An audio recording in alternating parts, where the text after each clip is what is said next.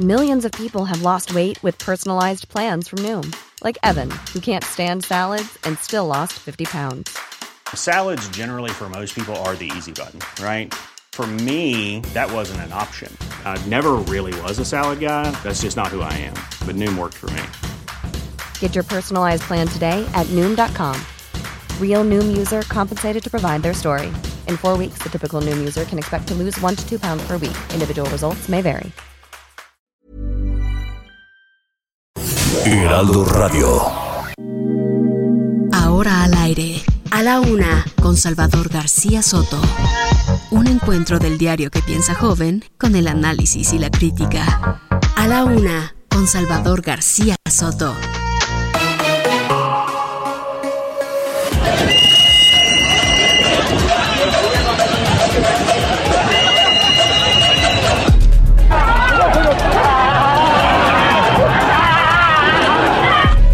Sí están informados los abogados del señor Assange, eh, solo que en este momento procesalmente no podrían tomar esa opción. Es un tema de procedimiento. como debe ser, tan solo de atención, que es el refuerzo perso- al personal educativo, que la siguiente imagen pueden ustedes ver que se inicia en sábado, el sábado 8 de enero de, 2000 de este año. Nuestros fallos podrán gustar o no, dependiendo de las coyunturas políticas. Con clases presenciales. Y vuelvo a hacer un llamado a las universidades, porque ya se pasaron.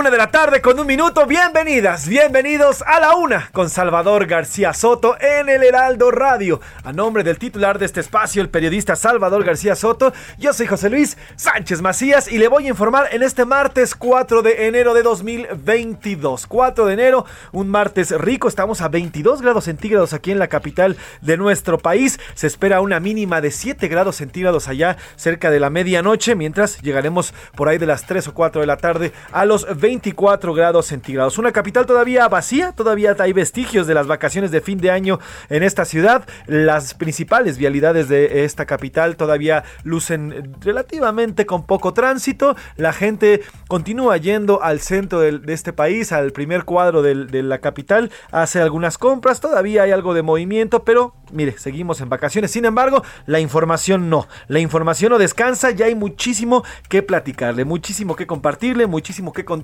en estas últimas 24 horas que nos dejamos de escuchar y de ver también porque nos ven a través de la webcam. Gracias, de verdad, gracias por sintonizarnos a través de las frecuencias de Heraldo Media Group, de Heraldo Radio y también a través de todas las aplicaciones y todas las formas digitales en las que usted puede contactarnos y ponerse al tanto de este día a día. Nombre, ya le digo, del titular de este espacio y de todo este gran equipo de profesionales, jóvenes, ellas y ellos, que todos los días nos levantamos muy temprano para hacer este servicio informativo y brindarle con todo cariño y con todo profesionalismo este servicio. Gracias, gracias por el tiempo que nos comparte. Eh, tenemos mucho que contarle, como le digo, hay mucha información, pero no puedo hacerlo sin antes presentarle y saludar a mi productora, también conductora, también además mi amiga, sobre todo y lo más importante, Priscila Reyes. Priscila. ¿Cómo estás, mi querido Jay? Codito, Pris. Dame tu codito. ¿Cómo están, queridos radioescuchas? Bienvenidos. Lo has dicho muy bien. Jóvenes todos, jovencísimos los que estamos en este co- eh, equipo conformándolo. Oye, ya es 4 de enero. Así ya son es. cuatro días de este mes y todavía hay gente que está tranquila y relajada en sus casas. ¡Qué padre! ¡Qué envía! Usted disfrute. Qué Aquí rico. estamos informándoles. Así es, bueno, pues nos acercamos. Oye, ya las tres estrellas se acercan cada vez más a nosotros, ¿eh? Ya. Porque los Reyes Magos ya comenzaron su camino. Melchor, Gaspar y Baltasar ya vienen en su camello, en su elefante y en su caballo, los tres, porque van a visitar ya en tan solo dos días a los niños, a los pequeños Sí. de todo el país y de todo el mundo. Así que preparados los chamacos, porque seguramente, digo, no están de vacaciones, algunos están en clases ya presenciales, otros más, según el estado donde viven, bueno, pues regresarán próximamente a clases ya a sus salones, pero por lo pronto, los tres Reyes Magos, perdón, Reyes Magos. Ya empezaron. ya, empezaron el recorrido. Es un recorrido desde las tres estrellas que están en el cielo. Oiga, ¿y sabes cómo yo me encuentro? No sé si has visto este, este, co- es- este meme, no sé cómo lo ven ustedes, no sé cómo lo ves, Pris. Este meme en el que está una persona en, como en un bar y todo el mundo dice positivo, positivo, positivo, positivo. Cada vez está más cercano a mí o conozco a más personas cercanas a ti que están dando positivo He estado escuchando a muchas personas que me acaban de decir lo mismo que tú me estás diciendo. O sea, núcleos familiares que dicen, ¿qué crees? Ah, bueno, hasta el momento me ha tocado, ¿qué crees? Que mi amigo tal, mi amigo tal, mi amigo tal, mi amigo tal. Familia todavía, eh, no, esperemos que siga así, pero, pero pues quién sabe. De todas maneras, a ver, que no cunde el pánico. Acuérdese, eh, por ahí nos mandaron mensajes que eh, no estuviera la gente asustada. No, no esté, no esté asustada. Afortunadamente, muchos ya cuentan con vacunas. Eh, específicamente, si a usted le da la variante Omicron, ya está más que comprobado hasta el momento que es una variante de síntomas mucho más leves. Sí es más transmisible, pero de síntomas mucho más leves que Delta incluso. Entonces, no se preocupe, mejor ocúpese, cuídese, aprenda de lo que llevamos, pero eh, tampoco caiga en la super desesperación y, ah, ¿qué vamos a hacer, no? Así es, bueno, pues hay que cuidarse y hay que ocuparse al respecto. Pris, tenemos muchas, muchas, eh, muchos temas por compartir, pero ¿qué te parece si saludamos antes a las frecuencias? Las frecuencias, todas ellas de nuestra Heraldo Media Group, del Heraldo Media Group, que día a día Sí. este, nos escuchan, nos sintonizan, porque estamos, como siempre hemos dicho, de costa a costa, de frontera a frontera, en todas las ciudades prácticamente de esta República Mexicana, de los, de los, de todos los estados de esta, de este país. Saludamos, Priscila, a, además de, de las, de las eh, frecuencias que nos escuchan aquí en la Ciudad de México. A todos, a Ciudad del Carmen, a Coatzacoalcos, a Colima, a Culiacán, a Guadalajara, La Laguna, Monterrey, Morelia, a Oaxaca, San Luis Potosí, Tampico, Tapachula, Tehuantepec, a los que nos escuchan en Tepic, en Tijuana, en Tuxtla Gutiérrez, en Villahermosa y del otro lado de la frontera, a todos los que nos escuchan en McAllen y en Bronzeville. Fuerte abrazo, gracias por estar con nosotros. Además, ¿cómo nos pueden escuchar si no es por la radio, Priscila? Si no es por la radio, mire, usted tiene muchísimas opciones. Está la página del Heraldo de México.com.mx. Ahí busca radio y tiene dos opciones, cabina en vivo, en donde nos puede ver, ya lo estamos saludando en este momento. Y como siempre le digo, si usted no quiere romper la magia de la radio, solamente puede seleccionar audio en vivo. Y también están los podcasts, está Spotify, iHeartRadio. Es más, nos pueden escuchar en vivo, pero también nos pueden escuchar cuando se acabe el programa. Si se perdió algo y lo quiere volver a escuchar, Ahí nos puede encontrar emisoras.com.mx y en la aplicación de TuneIn también.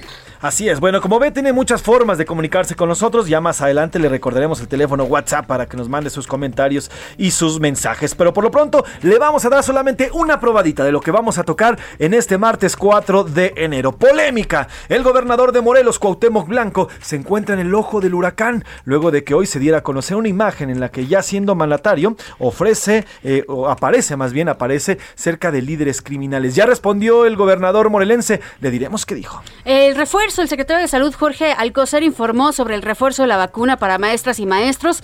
Además, también van a llegar vacunas de Moderna a nuestro país. Un secretario de Salud que, que tuvo que estar presente porque no estaba el subsecretario de Salud. Así porque es, ya. tiene tos, pero le vamos a contar. Ya le contaremos. ¿Se acuerda que el año pasado, y no sé si te acuerdas, Pris, que también el, el subsecretario Hugo López Gatel apareció en una conferencia, pues con algo de tos, en estas conferencias que Sí, daba a diario, sí, sí. con algo de tos, carraspeando, con algo de de Mormado, mormado. ajá. Y él dijo, no, es una gripe normal. Bueno, pues ahora, esta mañana, el, en el famoso martes de la salud, no estuvo Hugo López El Gatel. pulso de la El salud. pulso es- de la salud no hubo, no estuvo Hugo López Gatel, pues resulta que tiene gripe. Y así nos lo contaron. Ya, le- ya veremos si es una gripe normal o si es. O si hay algo más. Algo más, algo mientras más, pues. tanto, mientras tanto la gente especulando porque dijo el presidente que era algo bueno que especuláramos, que la vida no tenía chiste si no especulábamos. Oiga, y ya, como diría este meme, ya, porfa.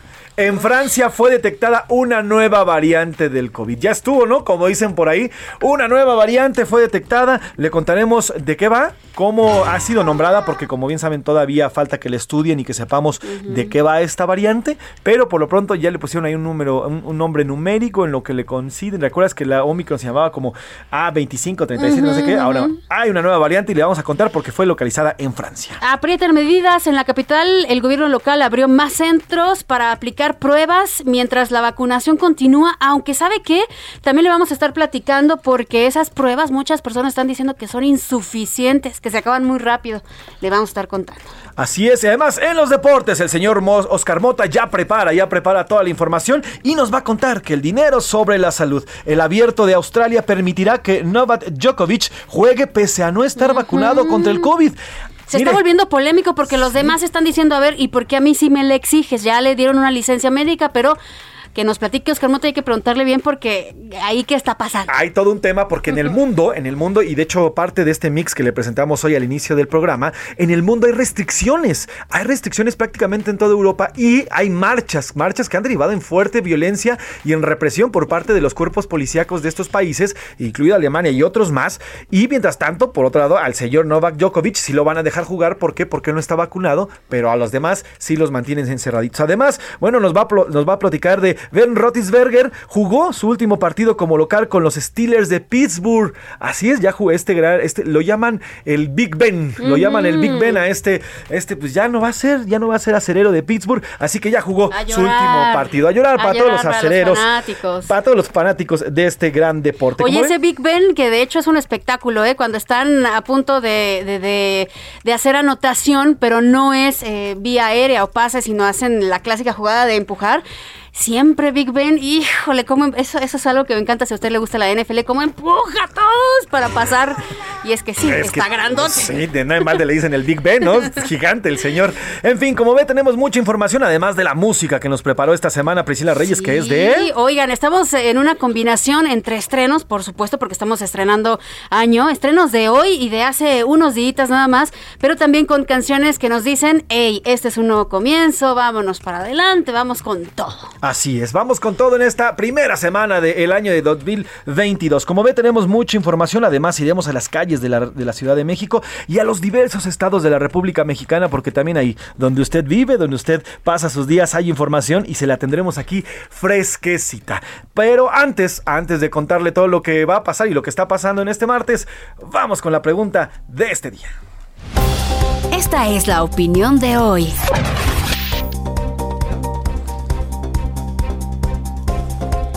Y arrancamos, arrancamos ya con las preguntas. Miren, vamos a empezar por esto, que hoy es un día muy especial, muy especial para muchos de mis compañeros que hacen esta extraordinaria labor, por supuesto. Y por cierto, felicidades, mi querido Jay, felicidades también al titular de este espacio, eh, Salvador García Soto, a los demás compañeros que hayan estudiado esto y que ejerzan esta profesión y a todos los que nos escuchan también, porque es Día Nacional del Periodista. ¡Vámonos! Un aplauso para todos aquellos colegas, amigos y amigas, jóvenes también, muchos jóvenes que hoy están en las carreras de periodismo. Yo soy egresado de la Escuela de Periodismo Carlos Etienne García, pero también de la UNAM, pero también hay muchas escuelas en nuestro país que enseñan este enorme y gran oficio que es el del periodista. Sí, pero lamentablemente hay, y lo sabemos, malos datos en nuestro país, una profesión pues muy riesgosa porque lamentablemente nuestro país es el más peligroso, ya lo sabe usted, para ejercer este oficio, algo increíble.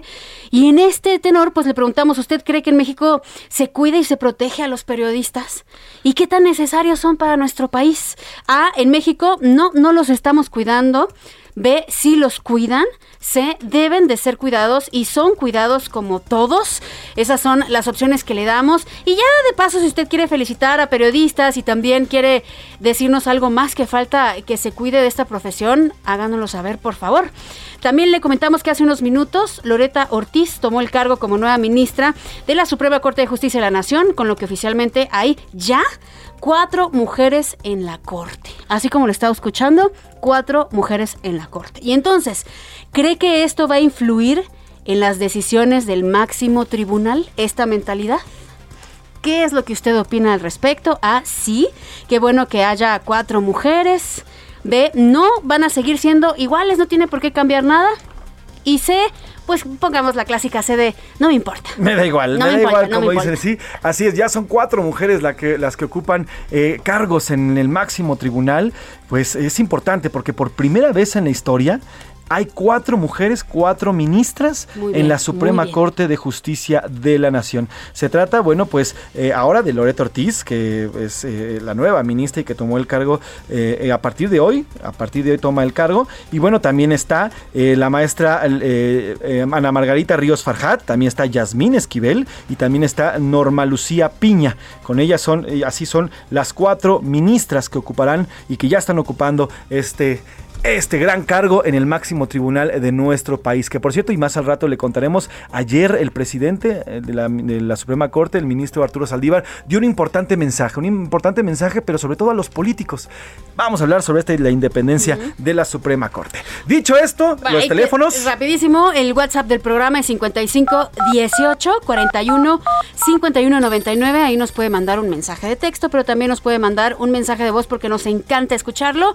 Y listo, también vamos a subir estas preguntas a la cuenta de Twitter del titular de este espacio, que es Salvador García Soto. La cuenta es arroba S García Soto. Así es, aquí escuchamos todas, todos sus comentarios. Recuerde, sin ofendernos nada más, sin, sin, mentarnos la madre, como dicen por ahí. Sí, pero aunque todos, si usted no está de acuerdo, también no estoy de acuerdo, me choca. Sí, nomás sin groserías ni violencia. Pero aquí escuchamos de Tocho Morocho. Y bueno, ya sin nada más que comentar, sin nada más que argumentar, vamos a escuchar un resumen de noticias para entrar de lleno a la información aquí en A la Una con Salvador García Soto.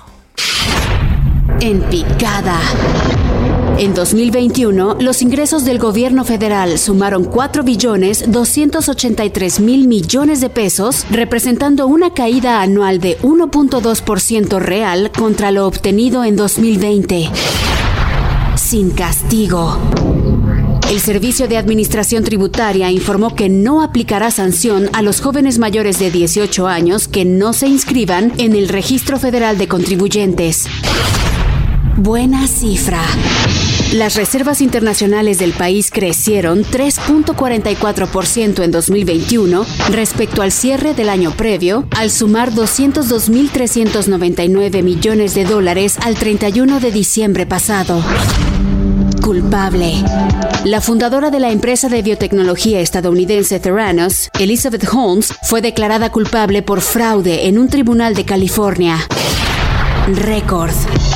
Más de un millón de personas en Estados Unidos fueron diagnosticadas con COVID-19 el lunes, mientras una ola por la variante Omicron inunda todos los aspectos de la vida cotidiana estadounidense.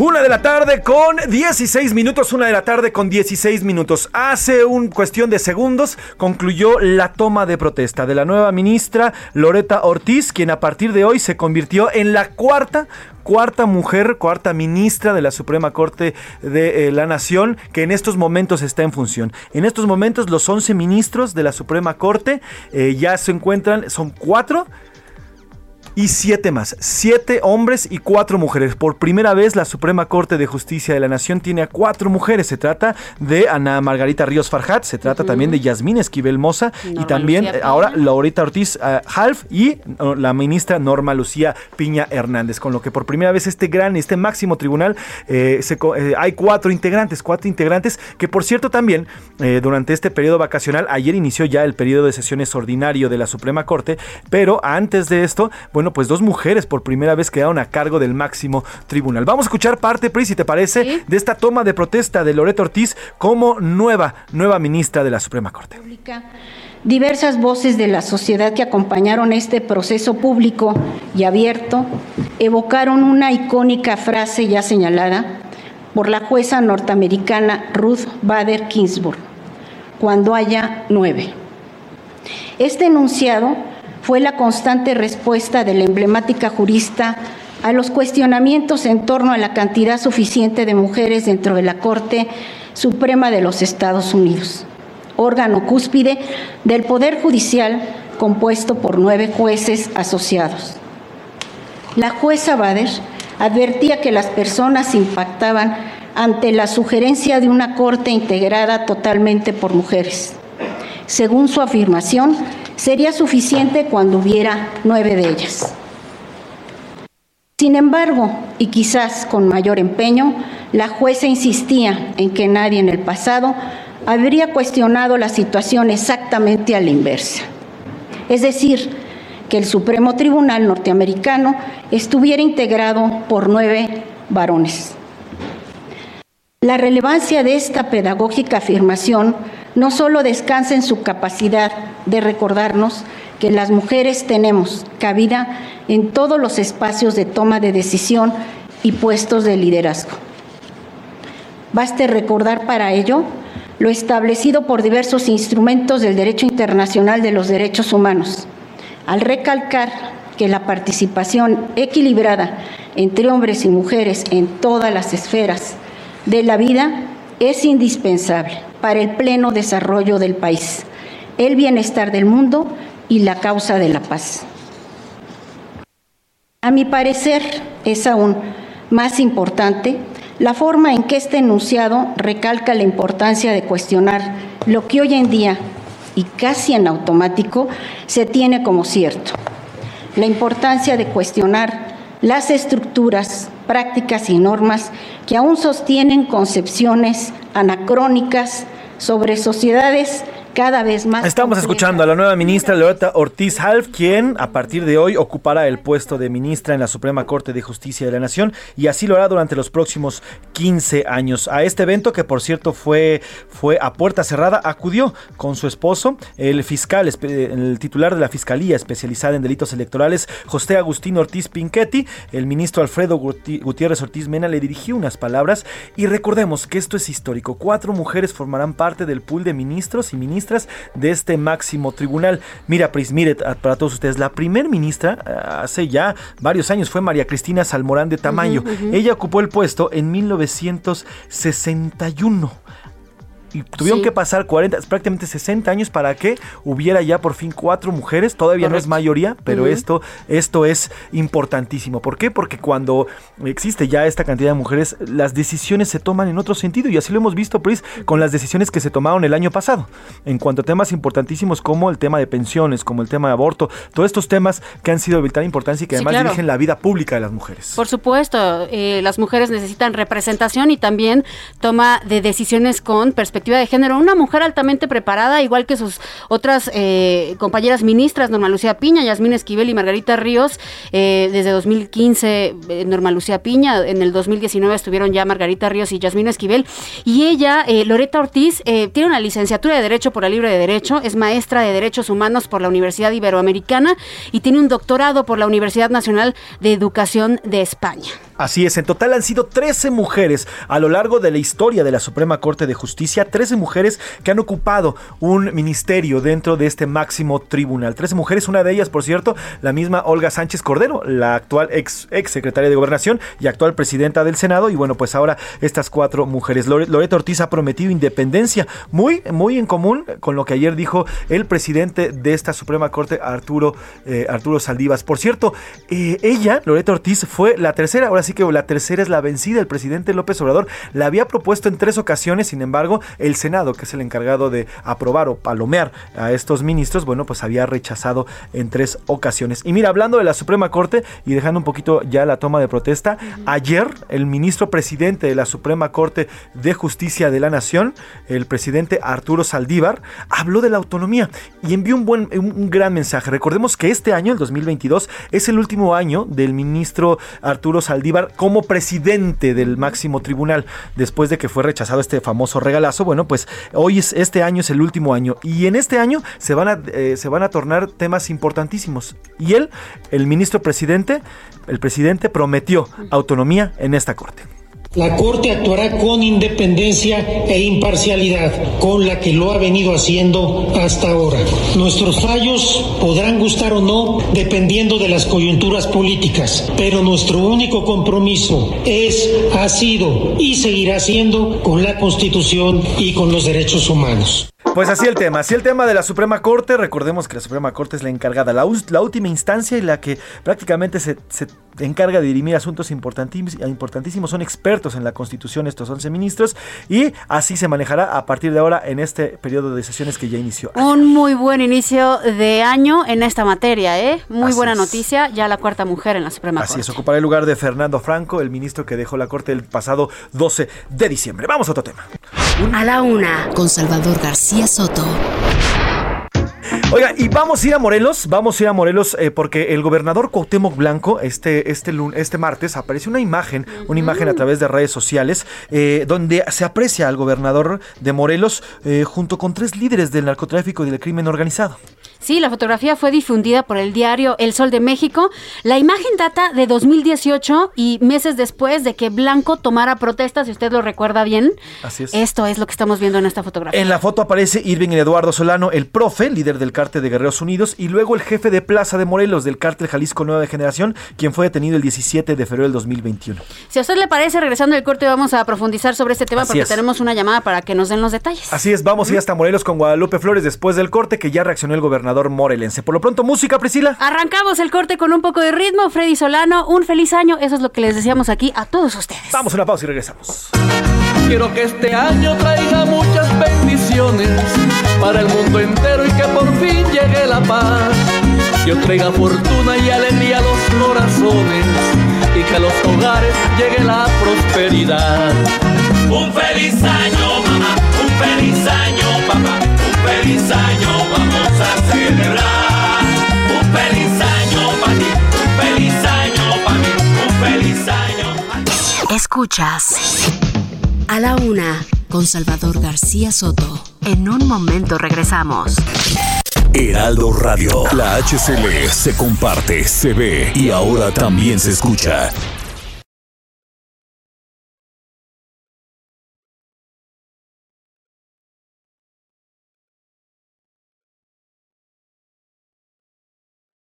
Heraldo Radio 98.5 FM, una estación de Heraldo Media Group, transmitiendo desde Avenida Insurgente Sur 1271, Torre Carrachi, con 100.000 watts de potencia radiada.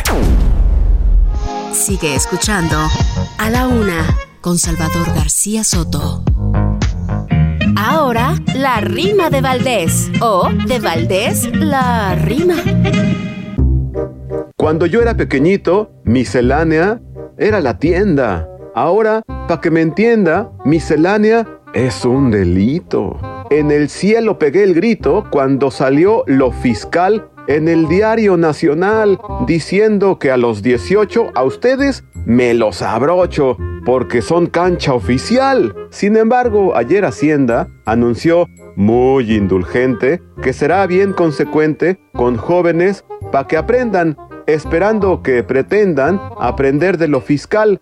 Fiscalizados. Normal. Total que la transición no será en esta estación, pero entrarán al corral. Será tarde que temprano que los jóvenes sin chamba entren al SAT. ¡Ay caramba! Coméntelo a sus enanos. Vaya echándoles la mano con la firma digital. De verdad que no es normal. Nuestros chavos no han amado. Ellos nunca han declarado ni su amor a una pareja. Vida joven, qué compleja.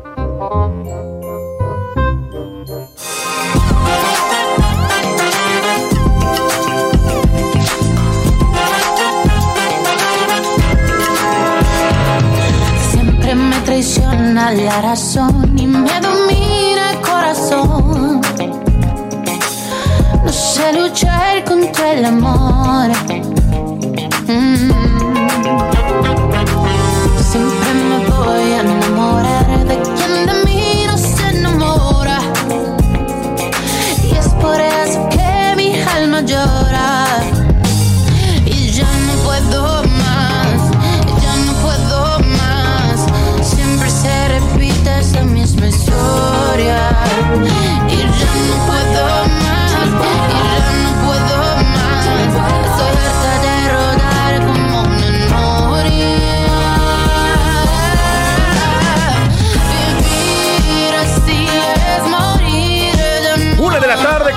32 minutos, una de la tarde con 32 minutos. Continuamos aquí en A la Una en el Heraldo Radio. Priscila Reyes, ¿qué escuchamos? Sí, esa, esa, este es el claro ejemplo de que es la vida cíclica de las canciones. Porque esta canción, obviamente usted la reconoce, espero que sí, Vivir así es morir de amor, es de Camilo Sesto, famosa en el 78, y ahora la acaba de estrenar hace unos días nada más la argentina Nati Peluso de 26 años. Y entonces esto se va, se va a trepar a los primeros lugares y la juventud actual va a conocer una canción que fue escrita justamente por Camilo Blanes Cortés, o sea, Camilo Sesto, Vivir así es morir de amor. Escuchemos un poquito más. ¿Qué es? Vivir así es morir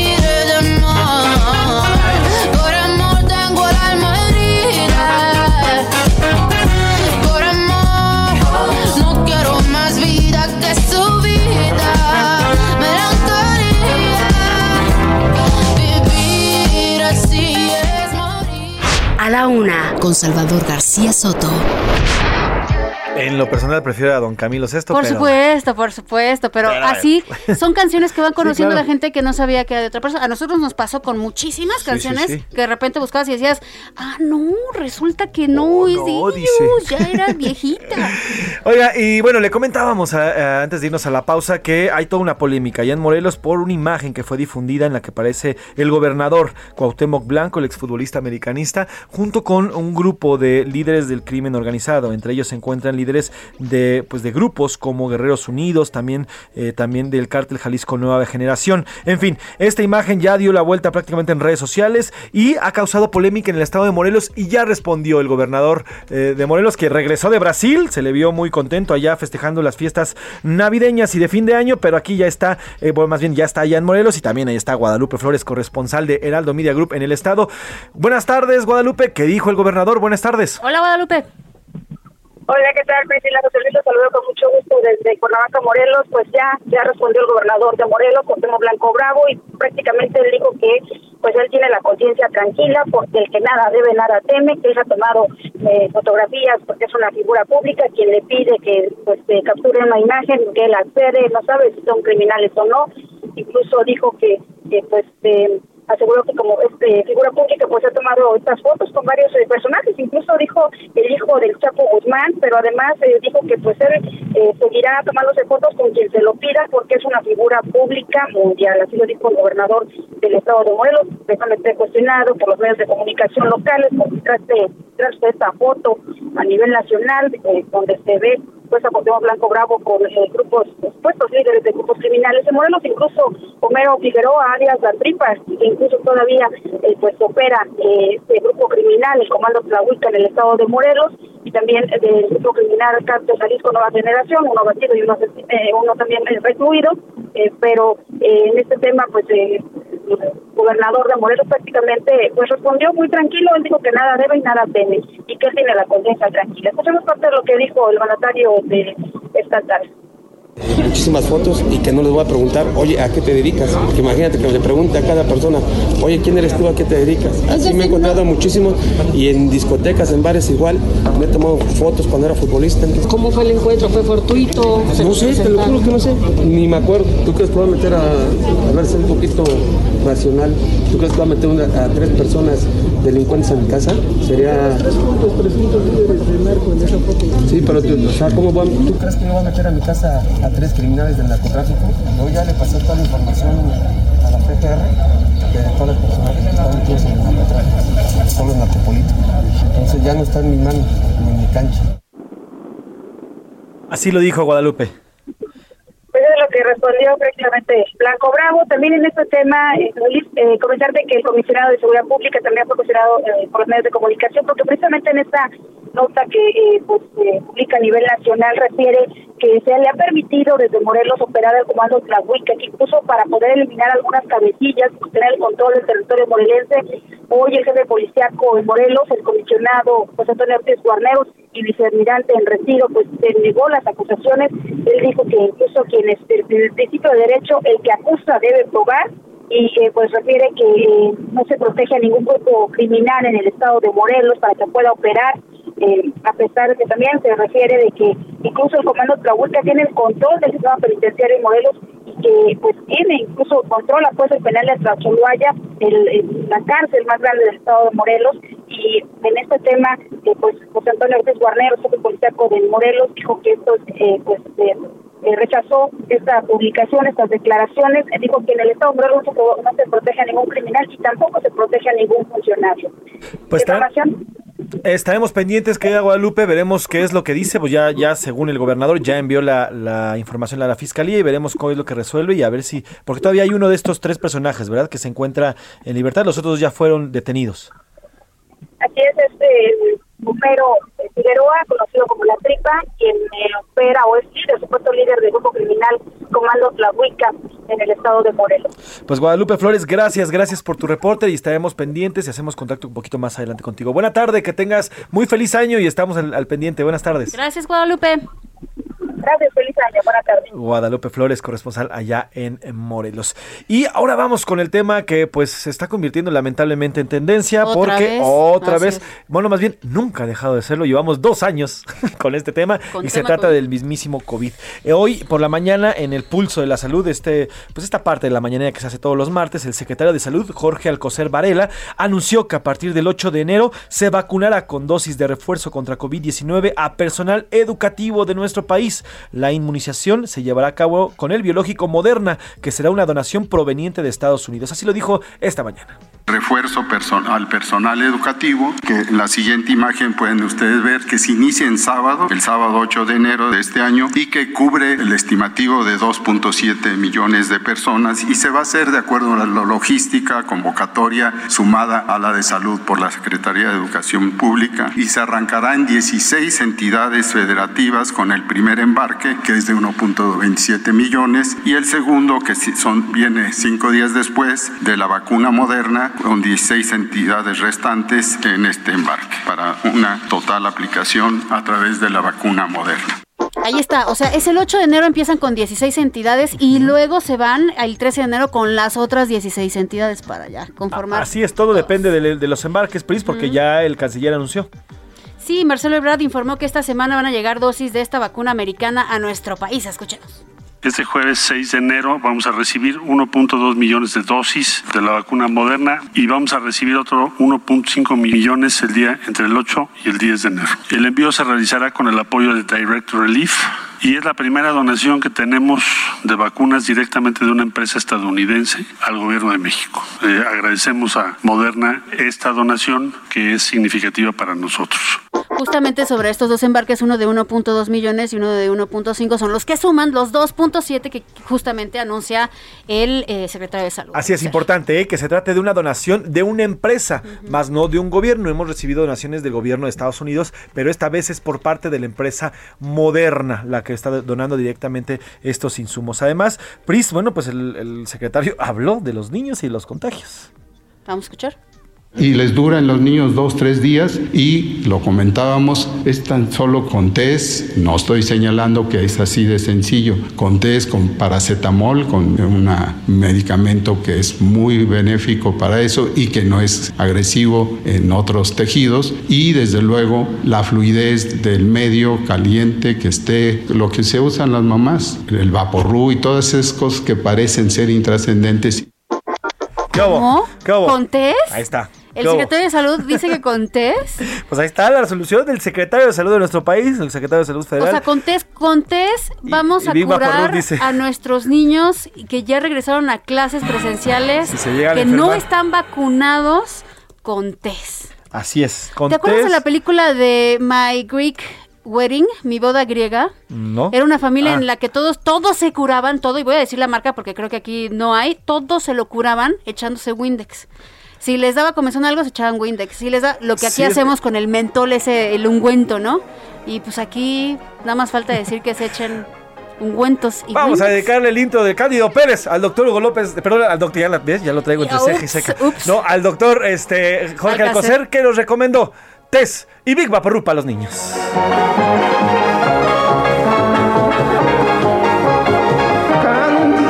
También dicen que si corta usted una cebolla y le pone en la, en la cabeza al niño No, no, en la no, mollera- O Paquita, la del barrio, también decía que le pegue usted al niño boca abajo para que le salga la mollera que está un poco suavecita los No, bueno.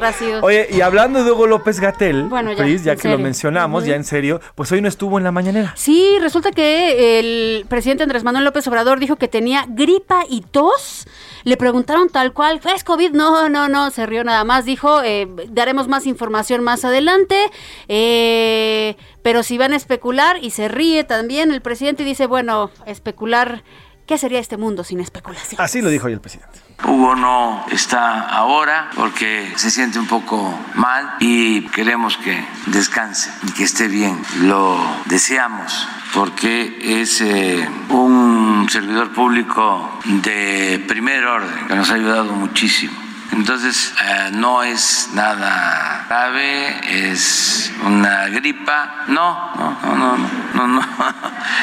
Es eh, eh, catarro, tos. Catarro, catarro y todos dice que tiene. Pues el- que el le den un té. Pues que le den un té. Y listo. Un té y un poquito de Big Vaporub en el pecho, ya, ya Y salió. ya. Y ya con eso, lo, con eso lo sacamos, joven. Así parte de lo que se habló hoy en la mañanera, en la mañanera por el pulso de la salud. Pero además el presidente hizo un llamado. Recordemos que Ahora ayer, sí ya. y ayer llama, ayer eh, hubo un regreso a clases ya en algunas entidades, en la Ciudad de México. Hay 11 estados en los que no, debido a este aumento de contagios. Pero el presidente hizo un llamado ahora a las universidades. Les dijo, les dijo que ya tienen que regresar a clases. Así se los comento. Nosotros lo que estamos recomendando es que se regrese a clases, no hay problema mayor y tenemos que este, seguir con clases presenciales. Y vuelvo a hacer un llamado a las universidades, porque ya se pasaron muchas universidades que no regresan a clases presenciales, respetuosamente, ¿no? Porque nada sustituye a las clases presenciales. Ya se pasaron, dice, y no descarta, ¿eh? agarra parejo y dice todas las universidades, así que eh, este mensaje va directamente para las públicas y para las privadas. Ahora hablemos de lo que está pasando en la capital, en la Ciudad de México, pues las medidas que se están tomando ya por parte del gobierno local continúan por el incremento de casos de COVID-19. Ya en los últimos días, pues la Secretaría de Salud informó que a partir de hoy se va a ampliar este horario que habíamos platicado sobre las pruebas de 8 a 14 horas de los 117 centros de salud que realizan estas pruebas COVID-19 en la Ciudad de México. Uno de ellos se encuentra muy cerca de aquí, de hecho, en el Poliforum, y ahí está nuestro compañero Israel Lorenzana, a quien saludamos y también deseamos feliz año nuevo. Israel, ¿cómo Israel, estás? feliz año. Muchísimas gracias. También les mando un abrazo y feliz año para ustedes. Fíjense que efectivamente ha comenzado a incrementar el número de personas que buscan hacerse una prueba para la detección de COVID-19. Estamos exactamente ubicados afuera de un centro comercial sobre Avenida de los Insurgentes, a la altura del Eje 1 Norte Buenavista, al lado exactamente de la estación de trenes Buenavista, donde se tenía previsto que a las 11 de la mañana se llevaran a cabo pues un número indefinido de pruebas para detección de coronavirus totalmente gratuitas, pero bueno, pues vaya sorpresa que se llevaron las personas, más de 300 de hecho que ya estaban formadas prácticamente desde las 9 de la mañana y que lamentablemente no alcanzaron una prueba, únicamente se estuvieron distribuyendo 50 pruebas, primero fueron 30 y después de que pues muchos de ellos se molestaran por la falta de atención, tuvieron que sacar 20 pruebas más y ya para estos momentos se han terminado. Vamos a escuchar lo que nos dijo una de las personas que ha estado buscando hacerse una prueba de COVID-19 aquí en la capital. Vamos a escucharla. A ver, espéranos tantito, Isra, lo vamos a buscar, en un minuto te lo ponemos, pero nos estás comentando que entonces se acabaron ya por el día de hoy esas pruebas. Ah, Definitivamente ya se terminaron en este centro comercial al lado de la estación de trenes Buenavista y bueno, pues a las personas no les ha quedado más que seguir en la búsqueda de los lugares donde se puedan aplicar estas pruebas. Correcto. Hay algunas farmacias, eh, perdón, hay algunas farmacias en la capital, una, este, pues grandes farmacias donde se están aplicando pruebas, pero tienen un costo de 380 pesos y ahí desde las 8 de la mañana están checando, por supuesto, que se apliquen estas pruebas a las personas que tienen esta demanda. Correcto, ya tenemos tu audio, si quieres vamos a escucharlo. ¿Cómo es tu nombre? Carla Fernández, Carla, ¿qué opinas de que ya se acabaron las pruebas? que está muy mal porque acabo de marcar a Locatel, solo brindan cuatro lugares y realmente el contagio ya es mayor. ¿Por qué te quieres hacer la prueba? Porque en mi casa hay una persona con COVID, no está grave, ya eh, la demás gente está bien, pero es necesario hacérsela. Muchas gracias, Carla. De nada. Pues, pues fíjate que en muchos de los casos las personas tienen síntomas y en otros más se están pidiendo en sus trabajos que se hagan la prueba de detección de COVID-19, por supuesto, para permitirles continuar con sus labores y garantizar que todos eh, los trabajadores tengan, por supuesto, una prueba para que puedan continuar trabajando. Esto te comentaron, Israel, que en algunos trabajos les están pidiendo las, eh, las pruebas para poder continuar o poder acudir a sus lugares, a sus centros de trabajo. Sí, sí es un requisito que están pidiendo en algunos centros laborales que se hagan una prueba de COVID-19 porque son personas que en algún momento tuvieron contacto con personas contagiadas y en otros casos, bueno, pues han tenido síntomas y para garantizar, por supuesto, que no se propague eh, la pandemia, bueno, pues están pidiéndoles que se hagan pruebas de COVID-19. Perfecto, pues estaremos al pendientes. ¿Y tú cómo has visto? Hay muchas filas, hay mucha gente, también hay gente molesta en estos nuevos lugares, porque te, decíamos que estabas en Poliforum, pero ya te nos comentas que estás pues cerca de Buenavista. Ahí también, porque centros comerciales van a aplicar estas pruebas. ¿Tú ves mucha gente? ¿Se acabaron rápido? Bueno, aquí definitivamente se acabaron muy rápido, únicamente son 50 pruebas. De hecho, serán 50 pruebas diarias las que estarán aplicando de martes a domingo después de las 11 de la mañana y hasta que se terminen. Pero bueno, pues hay una demanda importante y esto además se está llevando a cabo en algunos otros centros comerciales, como el que está en la Calzada Vallejo, como Perisur, donde por supuesto acude la gente en búsqueda y se terminan muy rápido, pero sí, sí hay una demanda importante, han incrementado los casos de coronavirus y con ello por supuesto también la búsqueda de las personas en, eh, pues para encontrar, por supuesto, un lugar donde poderse hacer una prueba de detección de COVID-19. Pues estaremos pendientes, eh, querido Israel, y gracias por el reporte. Estamos en contacto cualquier cosa que surja ya en estos lugares. Buena tarde. Seguimos al pendiente, muy buenas tardes. Y rapidísimo, quiero echarme un comercial, Pris. Si usted quiere hacerse una prueba y no encuentra lugares, yo le recomiendo un laboratorio JLN Labs.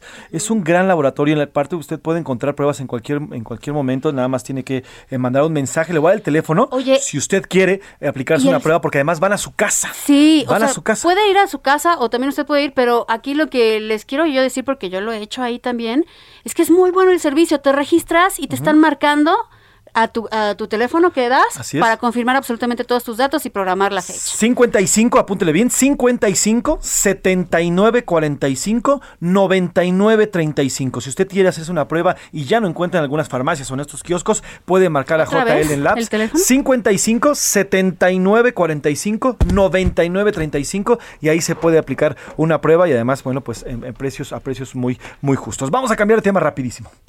A la una, con Salvador García Soto.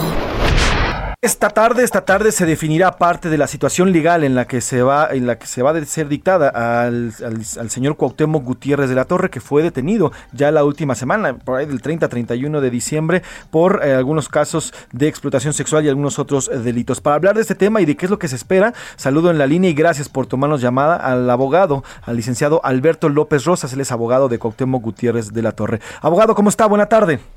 Muy bien, José Luis, muy buenas tardes, como siempre aquí a tus órdenes. Me acompaña Priscila Reyes también, Buenas abogado. tardes. Gracias por tomar la llamada. Oiga, abogado, ¿qué es lo que se espera para esta tarde, para esta tarde eh, en la decisión que se tome para Gut- Cuauhtémoc Gutiérrez? Bueno, nosotros estamos en espera de esta resolución que puede darse antes de las 10 de la noche de este día, que es cuando vence el plazo constitucional. Esperamos que se haga una valoración, tal como lo ordenó el juez de distrito en el amparo que otorgó, de todos y cada uno de los elementos probatorios eh, de descargo. Y, y yo quiero dejar muy claro ante la opinión pública a través de tu medio, José Luis, que, que todo es eh, en grado de tentativa. No existe un delito consumado, no hay tal delito eh, que se haya que se haya dado eh, eh, en esta en estas acusaciones que se hacen. Todo es en grado de tentativa y a veces pues eh, percibo que hay una confusión en la sociedad que creen que, que cometió todas esas acciones de trata de personas. Esto es en grado de tentativa. El grado de tentativa es una eh, eh, es un elemento subjetivo eh, y que con las pruebas aportadas por la defensa creo que debe quedar diluida cualquier presunción de responsabilidad en cuanto a esa tentativa. Ahora, abogado, Esperamos una- un resultado favorable, Ajá. pero bueno, estamos en manos de la juez. ahora, abogado, ¿ustedes están seguros de la inocencia de su cliente? Bueno, quiero decirles, si yo tomé este asunto es precisamente porque vi que se cometía una injusticia. Eh, no es no es un asunto en el cual habría que demostrar una inocencia, sino demostrar los móviles políticos, los intereses partidistas que se han dado. Son ocho años de, de esta investigación y en ocho años la Fiscalía no logró acreditar ningún delito, todo lo dejó en grado de tentativa. Eso demuestra que no hay un delito realmente cometido. Ahora, licenciado, si en, en este caso, bueno, pues el, el señor Cuauhtémoc Gutiérrez eh, tiene la orden de aprehensión desde febrero, ¿por qué, por qué huir de la policía si, si, es, si se sentía seguro que si, o si es inocente, si él se dice inocente? Nunca fue prófugo, nunca, nunca rehuyó. Eh, que- queda muy claro que su detención ocurrió en el domicilio familiar Sí, de su madre. en esta ciudad, en esta ciudad de México. No no se puso en un plano de fuga. Y teniendo un amparo porque se defendió como corresponde legítimamente a toda persona se defendió y obtuvo un amparo. Eso eh, elimina totalmente eh, el sentido de o el término de ser un prófugo.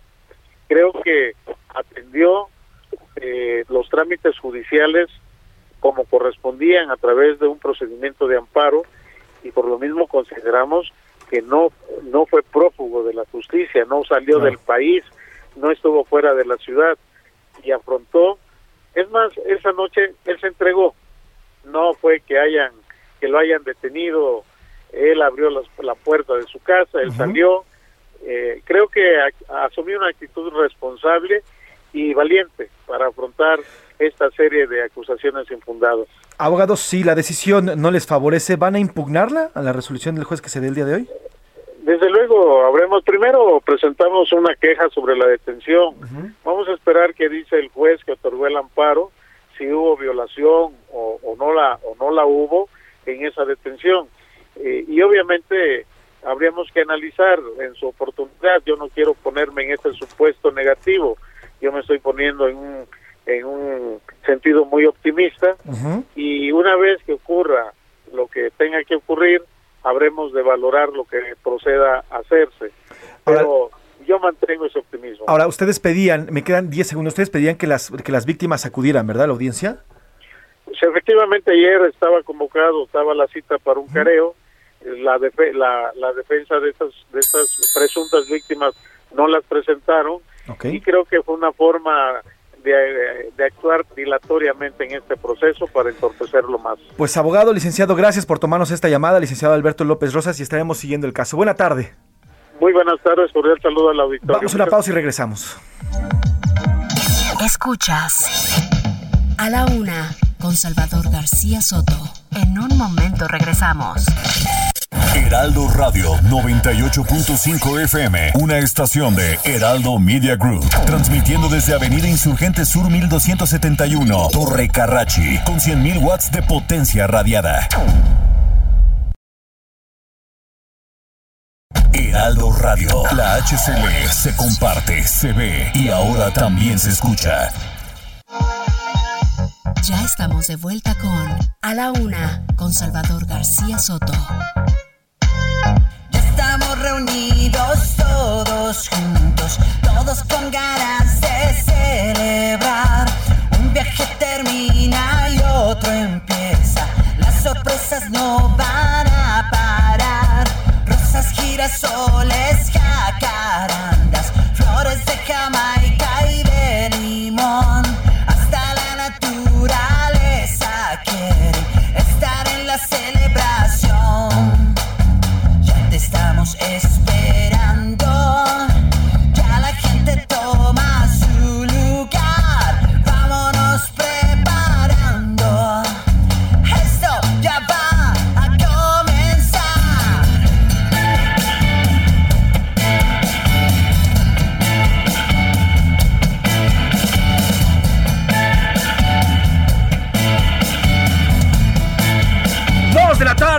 punto, dos de la tarde, ya con un minuto en este instante. Gracias, gracias por continuar en esta segunda hora de A la Una con Salvador García Soto en el Heraldo Radio. Si usted está desde la primera hora, gracias por continuar con nosotros. Si se incorpora a partir de este momento, gracias por sintonizar su radio, sus aplicaciones, sus eh, sus aplicaciones que me acabo de pegar.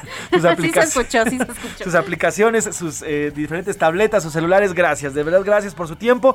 Esto es a la una, a nombre del titular de este espacio, el periodista periodista García Soto. Yo soy José Luis Sánchez Macías y le voy a informar en este martes 4 de enero. Martes 4 de enero de 2022. 2022 nos estamos acostumbrando a utilizar ese número porque ya estamos aquí en este año, año nuevo, que apenas estamos comenzando, apenas está estirando sus manitas. Eh, gracias de verdad por continuar a, a nombre de todo este gran equipo y tengo que saludar a, para arrancar esta segunda hora, a mi compañera, amiga, productora, Priscila Reyes. Cuéntame, Priscila, que ¿Cómo estás de chismosa en mi Oye, computadora. es que estoy viendo en dónde andas, en, en el... en el- eh, sana, sana. Hasta ahí, hasta lo digo, sana, sana, y lo demás, pues es, ya saben. Colita de rana, Pues sí, así hay es. que decirlo, así es. Así es, Por pues. cierto, esa frase se la mandé hace rato a nuestro querido maestro Alarcón, que está enfermito, sane, sane, colita de rane. Oye, pero mira, se ha vuelto como muy de moda, ahora ya en redes sociales, subir, eh, me he hecho una prueba y he salido positivo, que no sé qué. ¿Y por qué los Es que, es que ya es como, ya es como, eh, es como, ya, Eso no, me encanta. Fíjate que alguna vez analizamos, Ajá. esto es un paréntesis, alguna vez analizamos los textos que nos mandamos en mensaje. Ajá.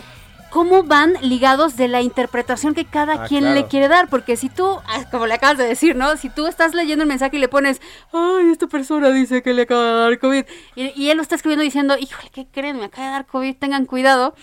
Entonces es muy Tiene chistoso. interpretación, claro. Por eso a veces los mensajes de audio son más útiles y hay que tener cuidado porque cada quien interpreta ese tono de lo escrito como se le pega la gana. Sí, ¿eh? pero bueno, lo- a lo que, a lo bueno, que a iba ver, yo. entonces, es, eh, sí, ya tengo COVID. Entonces, bueno, está bien. Bueno, ya ni modo, tienes COVID, está bien.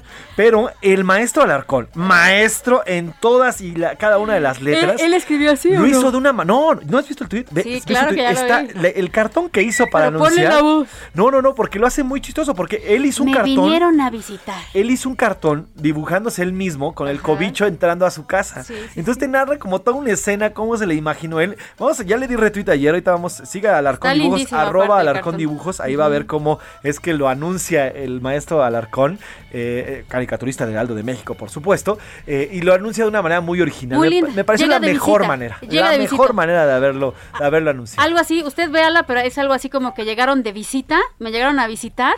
Y entonces se mete así súper metiche, como la peor eh, eh, invitado, abriendo el refrigerador. ¿Dónde está el queso? Así súper mala copa. Eh, y al final terminan sí. juntos en, en- en la cama para dormir, pues. Y voltea y le dice, no me vayas a echar pata, ¿eh? O sea, lo que quieras, pero sin echar pata. Bueno, pues le mandamos un fuerte abrazo a nuestro Al maestro queridísimo Alarcón. Y bueno, pues eh, hablando de ello, Y a pues, todos los que estén enfermos de Y todos los COVID. que estén según, enfermos de COVID. según José Luis así habla. Pues sí, eh, sí, cada vez son más y ya lo platicábamos. Tenemos muchos más temas, pero Sí. antes, ¿te parece si saludamos a las ciudades? Porque ya vi que sacaste la hoja con las ciudades para saludarlos a No todas. es cierto, usted no le crea a José Luis, yo me la sé de Eso. memoria y me la sé por eh, orden alfabético. Y es más, se las voy a decir al revés. Eso. Y en F. Saludos para Villermo, para Vifilla, eh, Fermosa, no, vamos a tardar años, para Tuxtla Gutiérrez, los que nos escuchan en Tijuana, en Tepic, en Tehuantepec, en Tapachula, en Tampico, en San Luis Potosí, en Oaxaca, en Morelia, Monterrey, del otro lado en McAllen, en La Laguna también, en Guadalajara, en Culiacán, Colima, Coatzacoalcos, Ciudad del Carmen y Bronzeville también del otro lado. Muchísimas gracias por estarnos escuchando. Bienvenidos a esta segunda hora de A la Una con Salvador García Soto. Bienvenidas y bienvenidos. También nos pueden escuchar a través de heraldodemexico.com.mx, por cierto, uno de los sitios más leídos y consultados noticias de- en, en sitios de noticias a nivel nacional. Y además puede escucharnos a través de las diferentes aplicaciones. Tenemos mucho que contarle en esta segunda hora de A la Una. Vamos a platicar sobre eh, un- el asesinato de un exalcalde allá en Jalisco. Además, bueno, pues, ¿qué está pasando? ¿Qué pasó y dónde está esta estatua del presidente López ¿Qué Obrador de? Atlacomulco? ¿Dónde ¿Qué está la cabaza? ¿Dónde está, ¿Dónde está la cabaza? Oigan, yo publiqué ayer, eh, arroba soy Pepe Macías, síganme.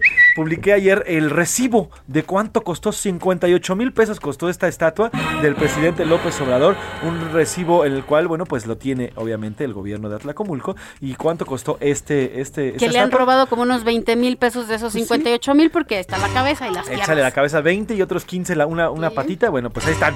Ahí está. Y le diremos dónde anda esta, esta estatua. Además, platicaremos de los medicamentos. Hoy el secretario de Salud, que pues no estuvo Hugo López Gatel, y entonces robó bastante, robó robó cámara, pues habló del- de los medicamentos y ahora le echó la culpa a los, a los doctores.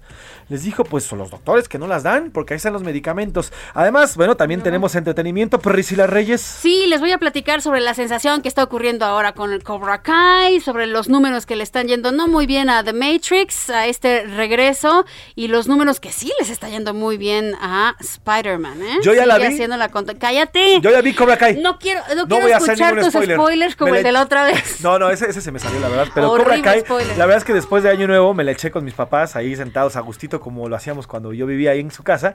Y nos echamos las, los 10 capítulos. Hasta ahí, los 10 capítulos de Cobra Kai. me da- acostados, me da miedo, sin ¿eh? mover una pata. solo Qué Nos echamos los 10. rico. Le mando un abrazo y un beso a mis papás. Bueno, pues, gran, gran serie. Está muy, muy buena y trae buenos recuerdos. Y además... Oye, eh, aguanta un poco porque ¿sabes qué no hicimos? No, no dijimos con qué canción empezamos. Ah, sí. Qué falta tan grande de respeto para la mejor o de las mejores bandas mexicanas que tenemos. Ayer escuchamos a Café Tacuba, eh, pero eh, si por nosotros fuera, todos los días escucharíamos a Café Tacuba. Recuerden que estamos escuchando esta semana música, es una combinación de estrenos, igual que este 2022 estrenando, y también de canciones que hablan sobre nuevos inicios, nuevos inicios, así, aunque suele así, comienzos, etcétera, etcétera. Y lo que escuchamos es del J Baby.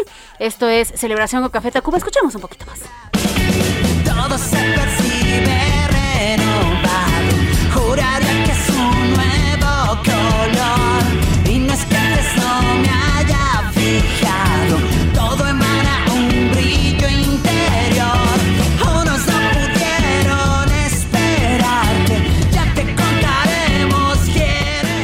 Yo la verdad confieso que no habías dicho, te preguntaba, ¿es nueva esta canción en el corte? Te preguntaba, pero no es nueva, no es nueva y No, es de amo a la 2017. El. J Baby salió en 2017. Sí, Café Tacuba es una de las mejores bandas que tenemos orgullosamente mexicanas. No puedo refutar nada de ello. Tenemos muchos temas. Por lo pronto, ¿qué le parece si vamos con sus opiniones? Porque esta es la parte más importante, o una de las más importantes de este programa de A la Una, porque esta parte la hace usted.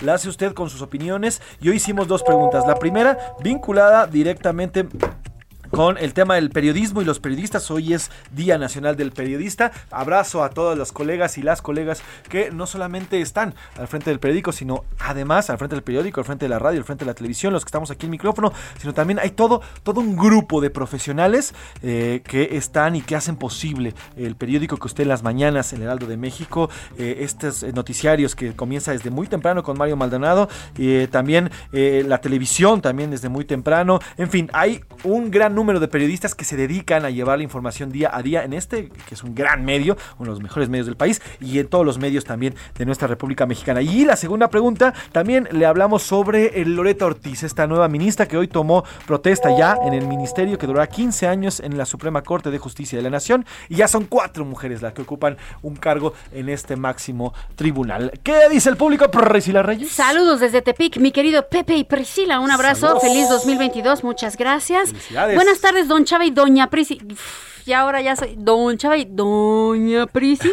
Y equipo, saludos desde Texcoco, es Israel. Dice, en México no hay garantías de seguridad para los periodistas, para los buenos que de verdad critican al gobierno. Los chayoteros, pues por su paga, están al lado de la mafia del poder. Hola, Priscila, José Luis y juvenil equipo del mejor Eso. noticiero de la radio. Eso es Eso, todo. En cuanto a la Suprema Corte, em, el género de sus integrantes debería ser irrelevante. Lo importante debe ser su respeto a la Constitución. Desgraciadamente, más eh, que el género de la ministra Ortiz, lo que pudiera llegar a afectar su desempeño es un cer- cerca- cercanía al presidente, lo dice Alberto de Colima, sí y no.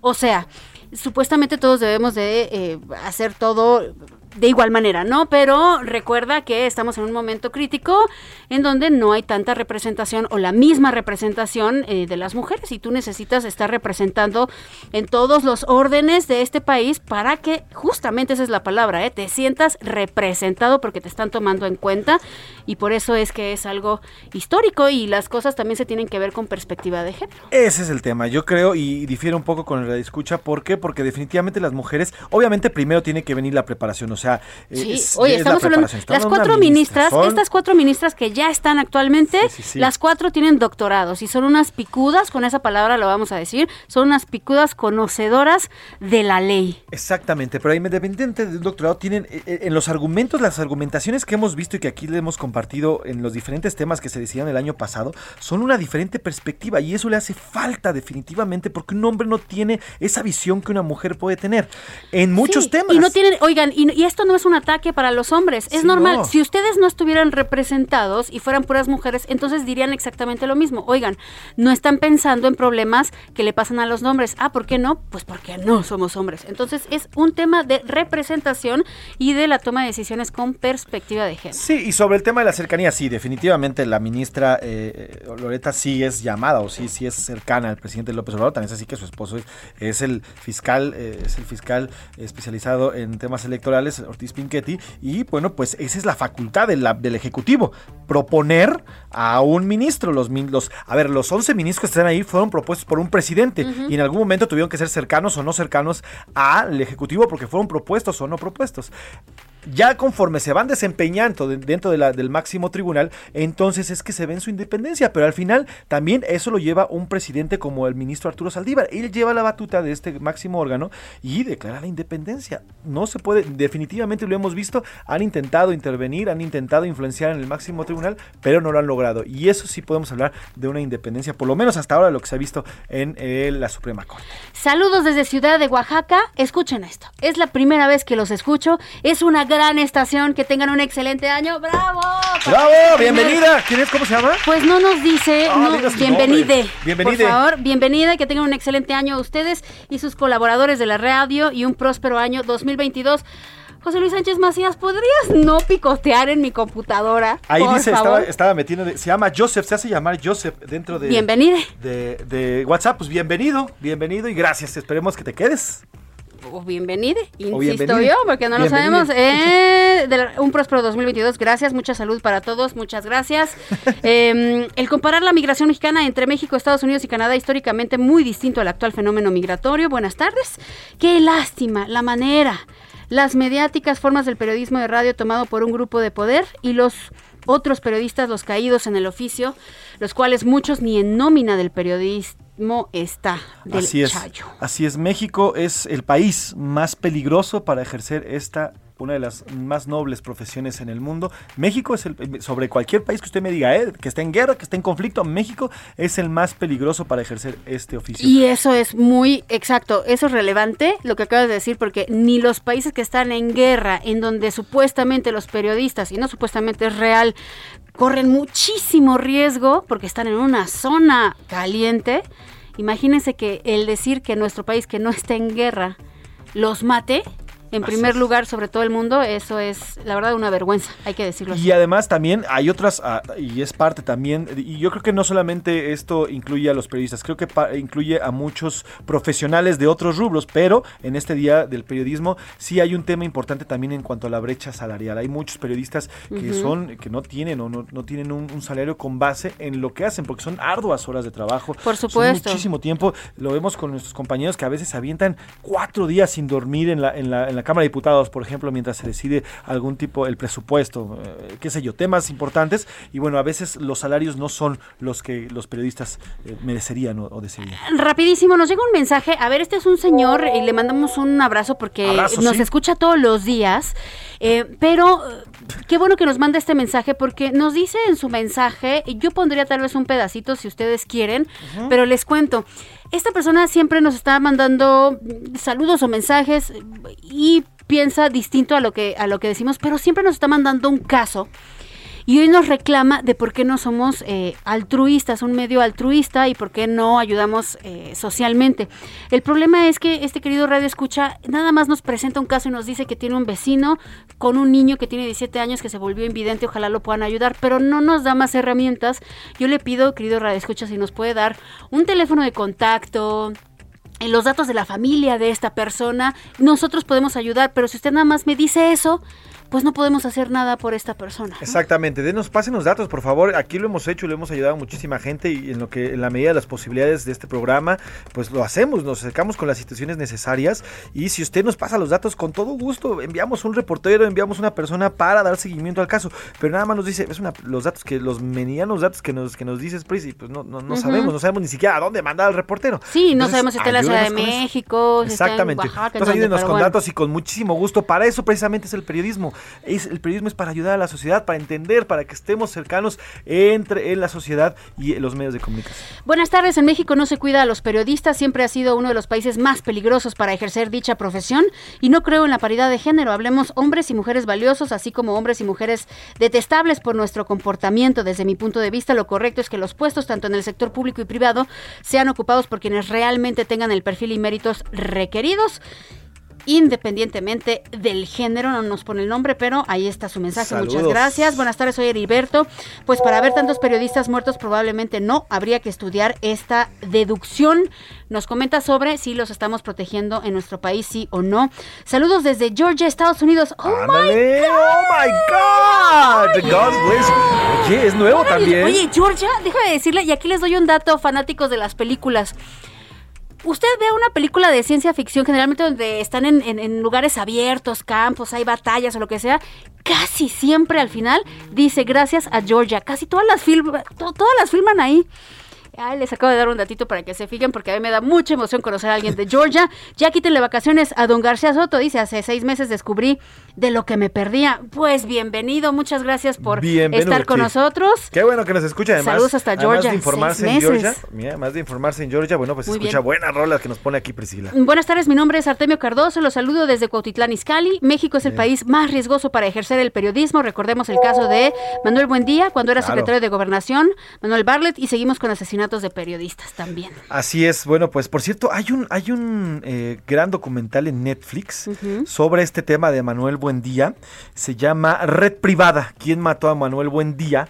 Échele ojo, es muy muy bueno. Ahí por ahí se menciona al director de la CFE, el señor Manuel Bartlett. Así que échele ojo, Red Privada es un gran, un, un gran documental que usted puede disfrutar ahí en Netflix. Así es. Híjole, tenemos millones y más. Muy lamentable. Buenas tardes en la Suprema Corte. Lo importante es que sean honestos. El secretario de Salud no debió decir eso por ser secretario, pero los remedios naturales sí son buenos para muchos padecimientos. Felicidades Priscila y José Luis. Muchísimas gracias. sí, Tili. hay muchos remedios eh, eh, naturales que son extraordinarios. ¿eh? El- la raíz de jengibre tiene unas propiedades antibióticas impresionantes. Nada más que, bueno, con un virus tipo COVID. Eh, la cebolla en, en la cabeza no, no A ver, sirve, ¿no? Este, este, eh, eh, al final sí pueden ayudar, pueden ayudar a mejorar tal vez para sentirse mejor, para bajar un poquito los síntomas, pero no curan, no curan, no curan y eso está científicamente comprobado y por eso hay la medicina. Y hay una medicina también herbolaria que también ayuda, pero al final para este tipo, para lo que estamos viviendo ahorita, no, un té, no por Dios.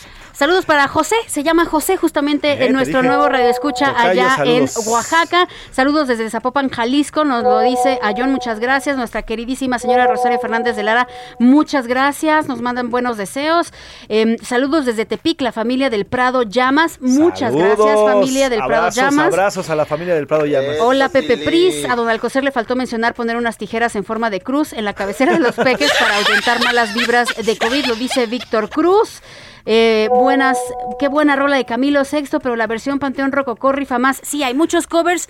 Esa canción la pusimos específicamente porque es un estreno, estrenito para este nuevo año 2022. Estrenón. Así es. Arroba ese García Soto que nos dice Milka Ramírez, Hola, bienvenida. Milka Ramírez. Bienvenida. Hola, José. Hola, ¿cómo ya- ya, estás? ¿cómo muy estás? bien. Bueno. muy bien. Porque es martes o porque es lunes o porque es miércoles. Es martes, bien todos los días. martes. Hay que Muy estar bueno. bien todos los días. Cuéntanos qué dicen arroba ese García Soto. En Twitter, sobre el tema de Loreta Ortiz, eh, ¿cree que esto influirá en las decisiones del máximo tribunal?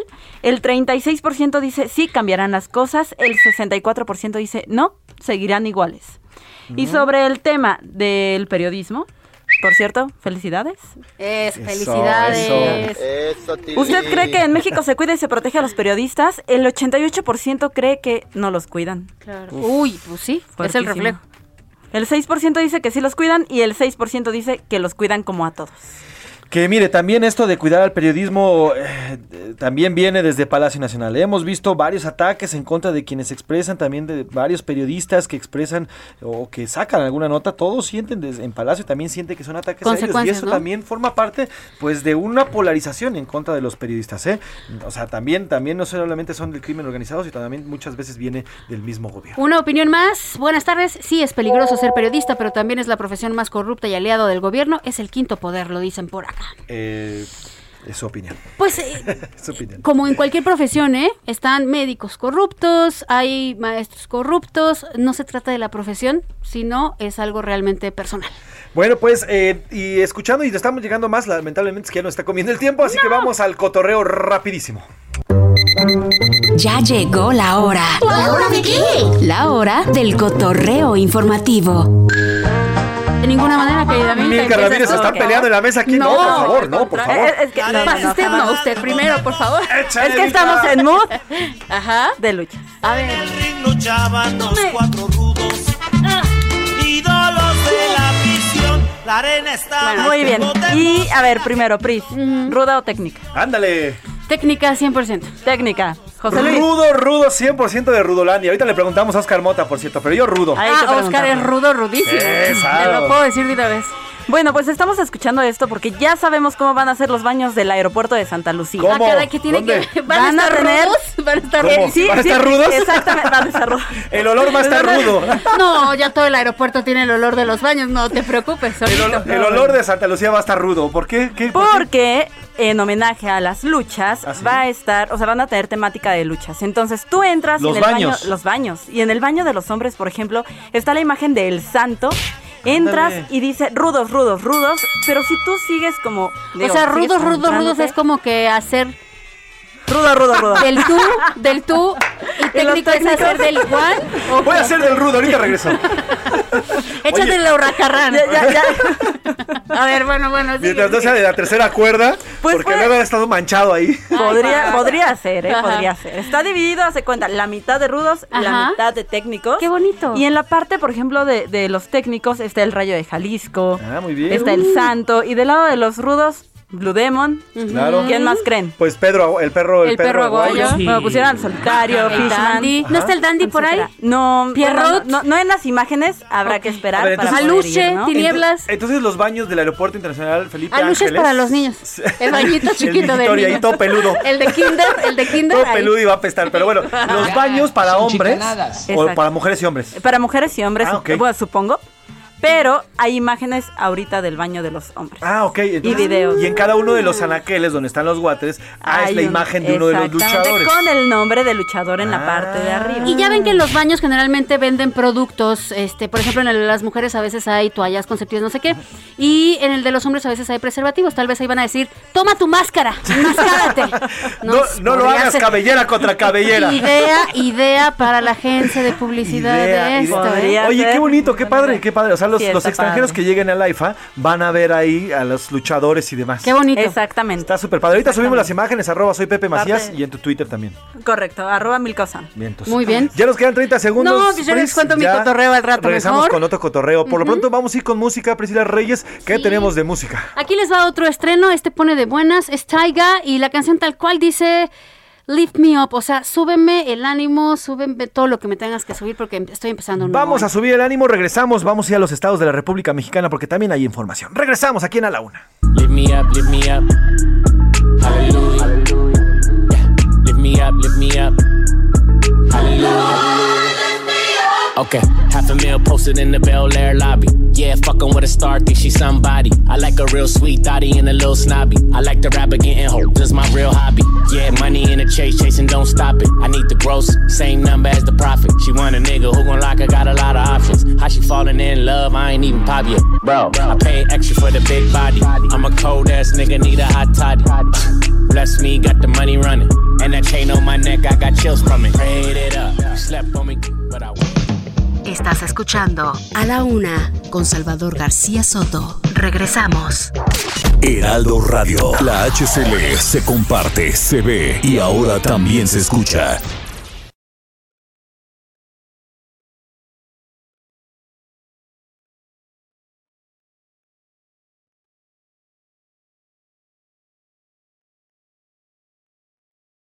Heraldo Radio. La HCL se comparte, se ve y ahora también se escucha.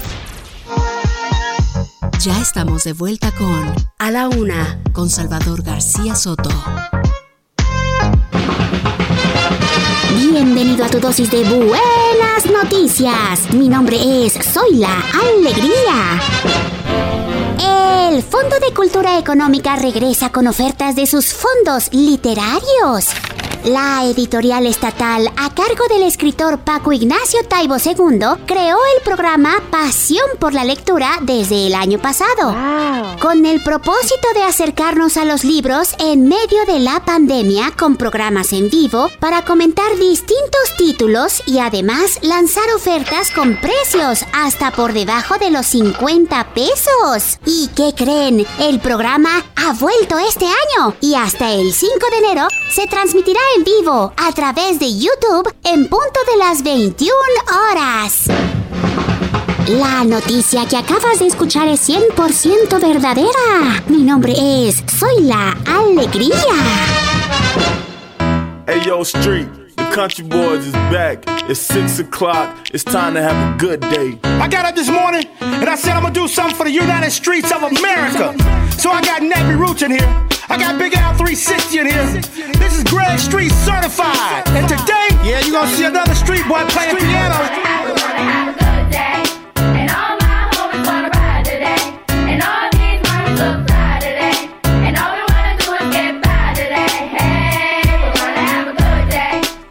Tarde con 31 minutos, 2 de la tarde con 31 minutos. Gracias por continuar con nosotros. A nombre del titular de este espacio, Salvador García Soto, yo soy José Luis Sánchez Macías. Priscila Reyes, que estamos escuchando, qué buen flow. Buen ritmito, ¿no? Del 2010, el cuarteto, este rapero de allá de Estados Unidos llamado Nappy Roots, donde está Great Street, pues hacen una canción que dicen Good Day, Good Day, tú eres el dueño de tener un buen día y también de tener un buen año. Por eso estamos escuchando esto. Trépale, Alan. We might as well do exactly what the children say. Take the day off, hit the park and just hang. Barbecue, roll a few and put up the deuce. And if it's beef, put the piece down, throw up your dukes. It's time to change our ways so we can save the day. For the children's sake and make a better place to play. A la Una, con Salvador García Soto. 2 de la tarde con 32 minutos. Estoy maravillado con lo de los baños, Pris. Oye, no solamente. lo- Maravíllate. de verdad, eh, no solamente son los luchadores, también para niños va a haber unos baños especiales con cri-cri. ¿Ve? Ahorita vamos a subir las eso imágenes. lindo. Y además para las mujeres, en los baños de mujeres que le preguntaba a Milka, los baños para las mujeres son lugares icónicos de la ciudad, del, del país, del, de, de Como México. Xochimilco. Hay una entrada, por ejemplo, viendo. los baños tienen la entrada como si fuera una trajinera, dice. México. Hay otras partes como el Museo de Antropología e Historia. eh, en fin, está muy, muy padre. Voy a subir algunas imágenes lindo, Pepe ¿no? Macías para que los chequen. Ojalá los Eh, mantengan en que se mantengan, ojalá se mantengan limpios, eso depende mucho de nosotros también. Pero bueno, están muy padres, ahorita subo parte de estas, de estas, eh, de estas imágenes. Eh, vámonos con información. Oiga, Omicron, rapidísimo, nos quedó por comentar esta nueva variante que ya fue identificada en Francia, Pris. Sí, se le conoce con las siglas IHU por el Instituto Hospitalario Universitario de Marsella, en donde se descubrió y bajo el nombre de B.1.640.2. Punto. Esta variante contiene, escuche usted, 46 mutaciones más que Omicron. Y entonces estábamos sacando cuentas porque Omicron tenía 30 más variaciones que Delta y ahora esta tiene 46 más que Omicron. Y entonces estamos hablando pues que tiene un buen de mutaciones. Y es una derivación de la variante B.1.640 detectada en septiembre en la República del Congo, justamente de Omicron. Un estudio realizado por el Centro Médico de Shiva en Israel arrojó que una cuarta dosis de la vacuna contra COVID quintuplica ya los anticuerpos una semana después de administrar la inyección. De hecho, allá ya están poniendo esta cuarta eh, inyección, ¿eh? ya se están reforzando Israel, que ha sido uno de los ejemplos de las naciones en cuanto a vacunación los primeros que terminaron en vacunar a su población, los primeros en poner el tercer refuerzo y ahora son los primeros en estar aplicando esta cuarta ya eh, inyección. En Milán, por ejemplo, en Italia, el diseñador Giorgio Armani canceló este martes sus desfil, eh, eh, uno de sus desfiles de enero en Milán y la Semana de la Moda de París debido al aumento de contagios por COVID-19 en Europa. Es lo que está empezando ya a suceder en el mundo. En India, el gobierno va a implementar un toque de queda el fin de semana en Nueva Delhi en el marco de las medidas para frenar este aumento de los casos de COVID-19 en solo 8 o 10 días. Hay 11.000 infecciones que se registraron en el país, así está de grave. Y en Estados Unidos, pues registró ya el lunes 3 de enero, ayer, eh, más de un millón de nuevos casos de COVID, un récord desde el inicio de la pandemia, según el recuento independiente realizado por la Universidad de Johns Hopkins. Esto es lo que está pasando en el mundo con el tema de COVID. Qué importante, sobre todo lo- este tema de la variante no es para asustarnos ni para decir otra vez, simplemente hay que estamos, estamos monitoreando porque es un virus que todavía no conocemos a la perfección. Ya pasará tiempo y ya será como la, inf- la influenza, pero por lo pronto Y vamos con una velocidad Sí. impresionante, ¿eh? Es importante Por el desarrollo tecnológico y científico que tenemos en nuestros tiempos, hemos desarrollado vacunas muy rápido, hemos estado estudiando las nuevas variantes también muy rápido, pero eso no quiere decir que sepamos todo el comportamiento, eh, incluso ni siquiera de, la- de- de las primeras variantes del virus. ¿no? De este bicho. Vámonos a otro tema. A la una, con Salvador García Soto. Oiga, este lunes eh, fui, acudí a, a- a llenar mi tanque del, del automóvil que utilizo para venir a trabajar y para moverme, pero bueno, pues me entré, pues me, me- me topé con una gasolina un poco más cara. Un- Una gasolina que subió debido a este aumento con base en la inflación de este impuesto especial a los productos y servicios y ya, ya tiene un precio pues bastante considerable. Un tanque que yo llenaba con cerca de 600, 700 pesos, ahora se me llenó con casi 800 pesos y eso me sorprendió. ¿Qué? ¿Cómo? Hacemos que sí, casi 800 pesos. Yo también me quedé así como, ¿qué? Pero bueno, así está la gasolina. Esto Oye, ¿no debido a te este a aumento gradual. ¿No a Yo, yo, ya. ¿Qué te eso, digo? eso es como ver a Pie Grande o, a, o al Chupacabras. O, o sea, Bueno, yo no estaba haciendo cuentas. eh, por ahí de por ahí de 2010 el coelito costaba 13 pesos. Pero bueno, ya para qué Ya esos no, días. Adrián Arias, cuéntanos qué es lo que está pasando con la gasolina y los combustibles. Buenas tardes. Muy buenas tardes a ti y a todo el auditorio, José Luis. Pues sí, eh, al inicio del año siempre es la preocupación el tema de la gasolina, ¿no? Que forma parte de la cuesta de enero, ¿no? Y bueno, aquí hay varios factores que interfieren. Por ejemplo, el impuesto a la producción y servicios que se cobra a la venta de gasolina, pues ya tiene un alza de hasta 28% desde 2017 hasta lo que va de este año. En este año la tasa del impuesto se encuentra en los niveles más altos para la regular, la roja y el diésel desde la, de- desde la liberación de los precios. En el caso de la magna, el impuesto es de 5.49 pesos por litro, el diésel es de 6.4 pesos por litro y la premium es de 4.64 pesos por litro. Cabe señalar que estos impuestos son importantes porque representan el 40% del precio de la gasolina. Aunque no hemos tenido un aumento generalizado a nivel nacional en los precios de la gasolina todavía en lo que va del año, es decir, no hemos tenido un gasolinazo, sí hay estaciones locales que venden combustible caro. Por ejemplo, la Magna se vende en 24.99 pesos por litro en una estación de Pemex ubicada en el kilómetro 1 de la carretera Puerto Vallarta en Jalisco. Es la gasolinera más cara del país.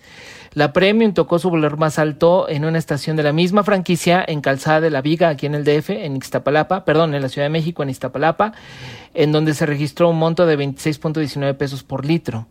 Eh, el diésel, el más caro, se vendió en una estación del municipio de Mascota, Jalisco, a un precio de 25.99 pesos por litro. Es decir, el tema del impuesto sí está jugando un papel relevante, pero también el tema de que cada estación está eh, pues imponiendo su precio y hay estaciones generalmente las que son más apartadas, José Luis, las que están poniendo el precio más caro. Si habrá un gasolinazo generalizado o no va a depender de cómo se muevan los precios del crudo internacional, porque son la y de cómo aplica el gobierno los estímulos fiscales al IEPS para contener las alzas, porque cuando sube el precio del crudo, el gobierno baja la recaudación del IEPS y cuando baja el crudo, el gobierno sube la recaudación del IEPS. Entonces, todo dependerá de cómo se muevan estos factores.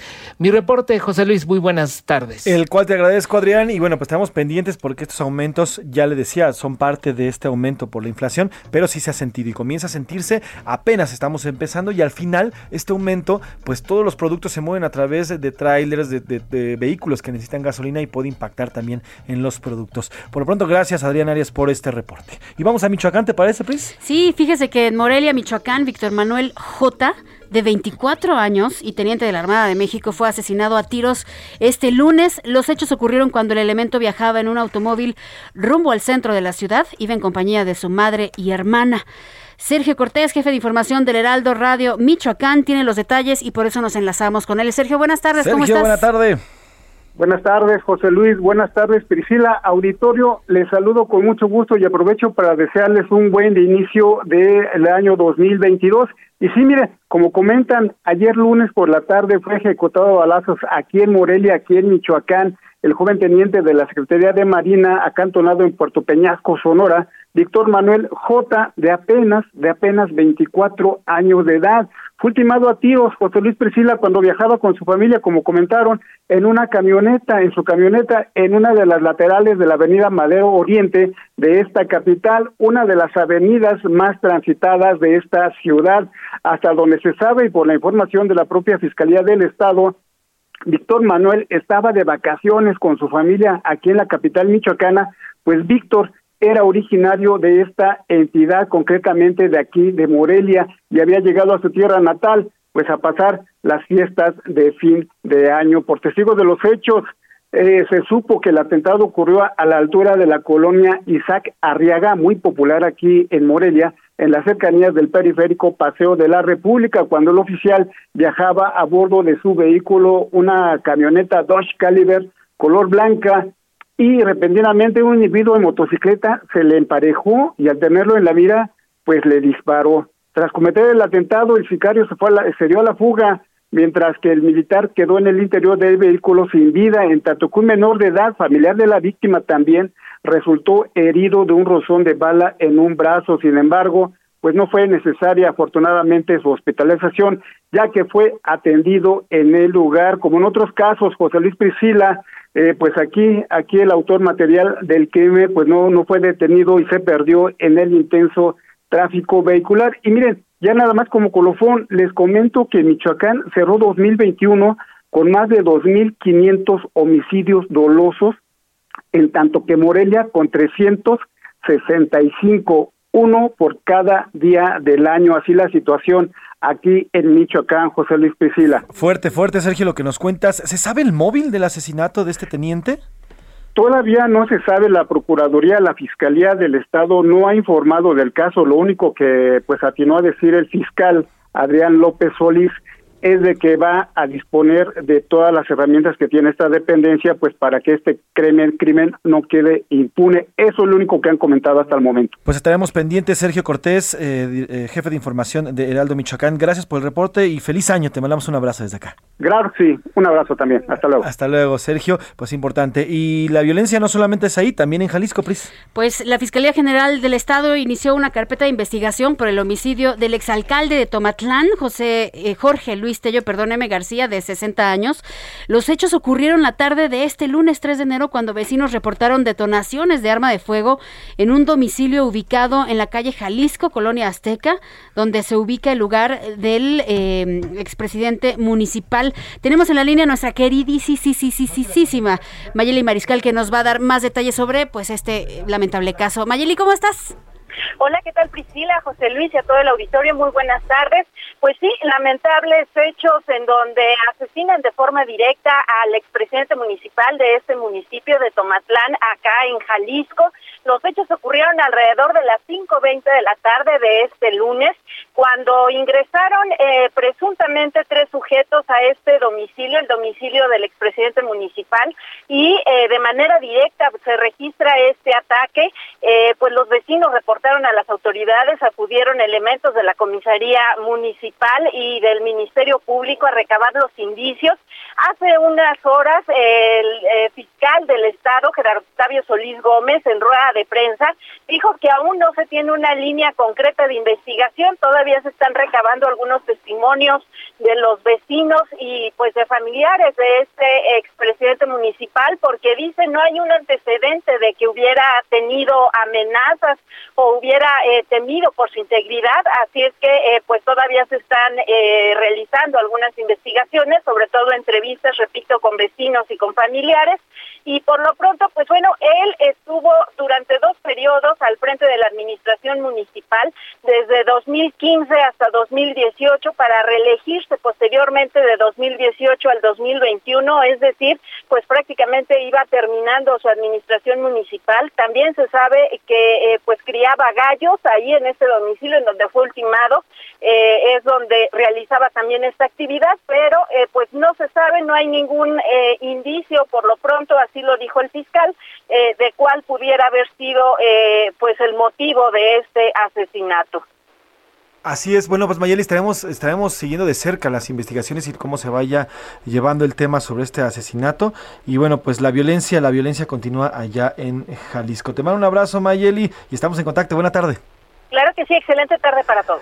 Pues gracias, Mayeli Mariscal, allá en Jalisco. Oiga, y bueno, pues aquí le contamos, le platicamos, Pris, lo que ocurrió este fin de semana con esta estatua allá en Atlacomulco, en el municipio de Atlacomulco, en el Estado de México. La estatua del presidente López Obrador, que fue derribada en esta parte de eh, la, entidad mexiquense. Bueno, pues el exalcalde Roberto Telles Monroy confirmó que ya formalizaron la denuncia por la banda, por la banda que eh, tiró esta, pues, supuestamente ya dicen que fue una banda la que tiró esta, eh, esta estatua, esta efigie, que por cierto costó 58 mil pesos. Tengo el recibo, lo publiqué, bueno, más bien lo tuiteé, lo puse a través de arroba soy Pepe Macías. 58 mil pesitos fue lo que costó.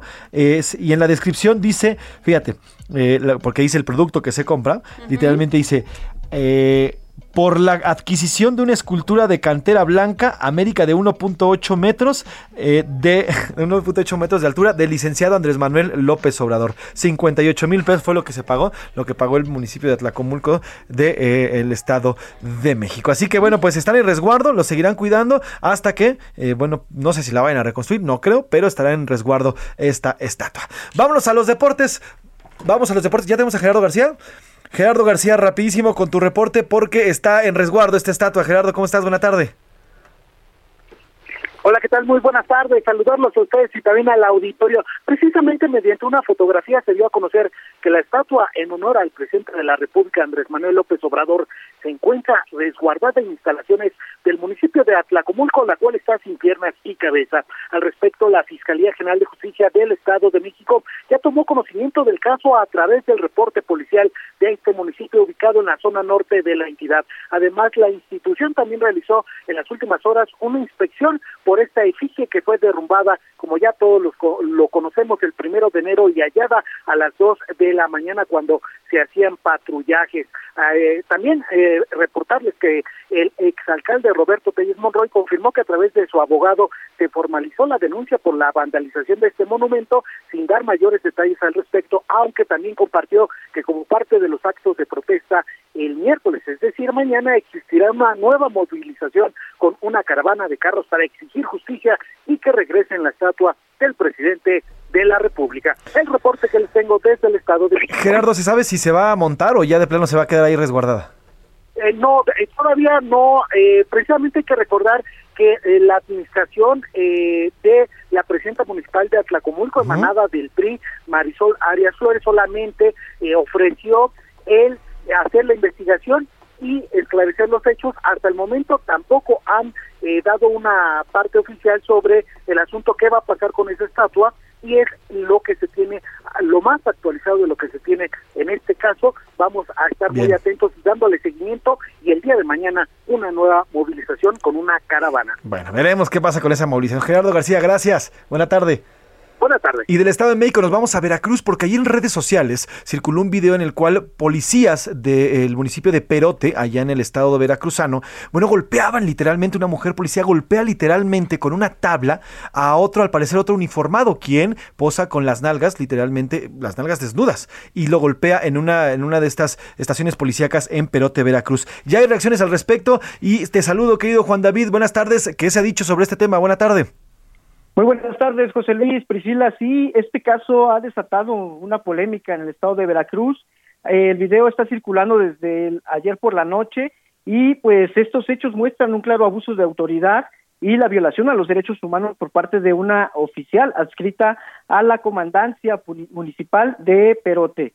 Eh, sobre este tema, el presidente municipal, Delfín Ortega Martínez, aseguró que no tolerará la violencia en ninguna de sus formas y en un comunicado indicó que el respeto a los derechos humanos para su administración es fundamental, por lo que tampoco se va a tolerar el abuso de autoridad y esto será castigado. También garantizó que se va a proceder a realizar una investigación correspondiente y en las próximas horas se darán a conocer a la ciudadanía las medidas que serán tomadas en relación a este caso, José Luis. Juan David, eh, rapidísimo, porque yo sé que era una policía, pero ¿es una policía que le pega a un presunto detenido o cómo fue?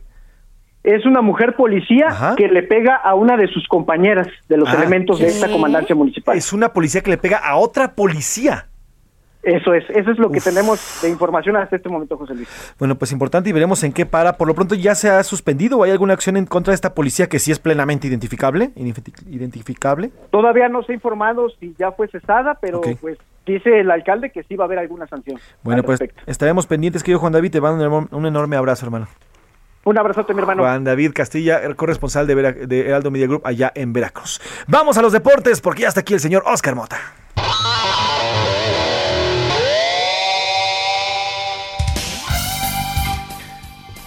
¿Rudo o técnico, Oscar Mota? Todos nos quedamos esperando, ¿verdad? Sí, ya sé quién eres, ya ¿Qué quién pasó, eres. no? Pero no, está bien, está bien.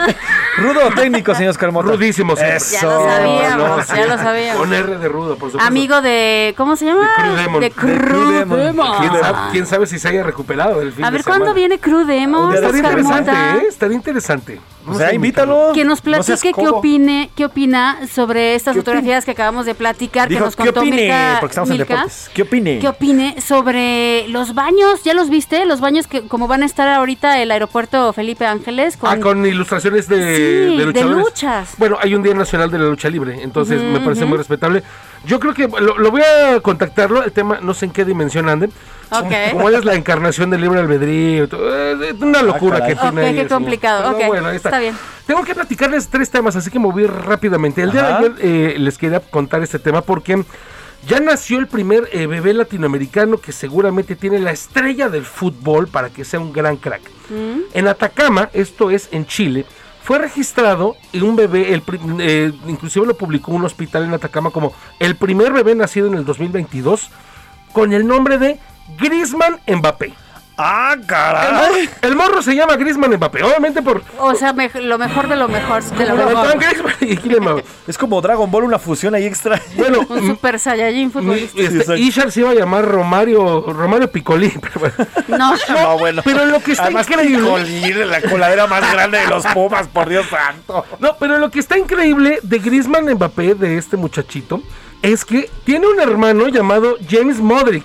Ajá. y sus primos se llaman Neymar Ronaldo y Leonal, no Lionel, Leonal Messi. O sea, toda la familia tiene ahí como que una situación. Puro crack, puro crack, crack. ¿no? O sea, Y no les gusta el fútbol.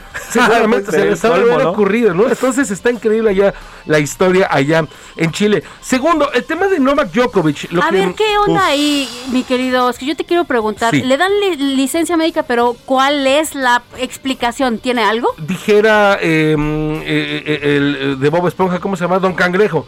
Dinero. Me gusta el dinero. Solamente es eso.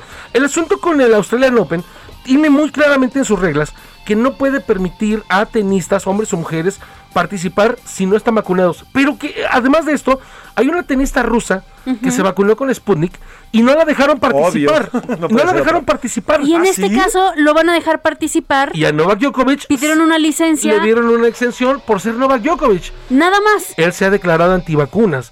Pero Eh, nada más es eso. Es por ser eso. Novak. Nada más por eso. Entonces, Yo me pensé, parece bueno, terrible. tiene este muchacho algo, no se puede poner la vacuna. No, para nada, es antivacunas. es, No. eh, no, ¿Y de quién fue la decisión? Del propio Australian Open. O sea, de- Pero de- obviamente de todos los demás están protestando porque dicen a mí me lo exigiste, ¿no? Hipócritas. Deberían, deberían, sí, Sí, claro, o sea, claro. eh, eh, es un tema que me parece de escándalo. Segundo, eh, para terminar, ayer se retira Ben Roethlisberger de, em, del Heinz Field, esta es la casa de los aceleros de Pittsburgh, todavía le queda un partido y si llegaran a calificar a los playoffs, pues todavía podría jugar algunos partidos más. Él ya había declarado que va a ser su última temporada con los Steelers, se va a retirar, 18 años, eh, dos eh, campeonatos de Supertazón, sin lugar a duda una de las grandes leyendas de los Steelers, a la par de otra gran leyenda, Terry Bradshaw, que obviamente será tema de para un, programa inclusive, porque yo creo que mucha gente que nos escucha se acordará de esa gran eh, Steelers de los 70, Terry Bradshaw, Lynn Swan y por supuesto Franco Harris, y ahora bueno con, con Ben Roethlisberger se re- les retiro a otra gran leyenda. Pues importante, y fíjate, ayer hablábamos precisamente de Tom Brady, Así a es. su edad, que no se ha retirado, y ahora el Big Ben. Que tiene a retirar, 39, tiene entonces 39. eh, hay algunos que se conservan más que... Ya quisiéramos Es un ser así. niño. Así anda todavía en pañales. Es un niño, es un Así niño. es. Gracias, mi querido Oscar Mota. Hoy un gran día para ganar. Hoy un día para Gracias, ganar. Priscila Reyes, mini gracias. Señor, gracias, gracias a ustedes por escucharnos. Les mandamos un fuerte abrazo. Muy buen año. Seguimos deseando un buen año porque estamos dando noticias que dices, híjole, a ver cómo nos pinta, pero que tenga un buen año. Pues cuídense mucho, sigan utilizando el cubrebocas, sí funciona y aquí lo utilizamos. Gracias al nombre del titular de este espacio, Salvador García Soto y todo este gran equipo. Yo soy José Luis Sánchez Macías y está usted informado. Bonito martes, provecho. Por hoy termina A la Una con Salvador García Soto. Un encuentro del diario que piensa joven con el análisis y la crítica. A la Una con Salvador García Soto. De lunes a viernes de 1 a 3 de la tarde. Heraldo Radio 98.5 FM, una estación de Heraldo Media Group, transmitiendo desde Avenida Insurgente Sur 1271, Torre Carrachi, con 100.000 watts de potencia radiada.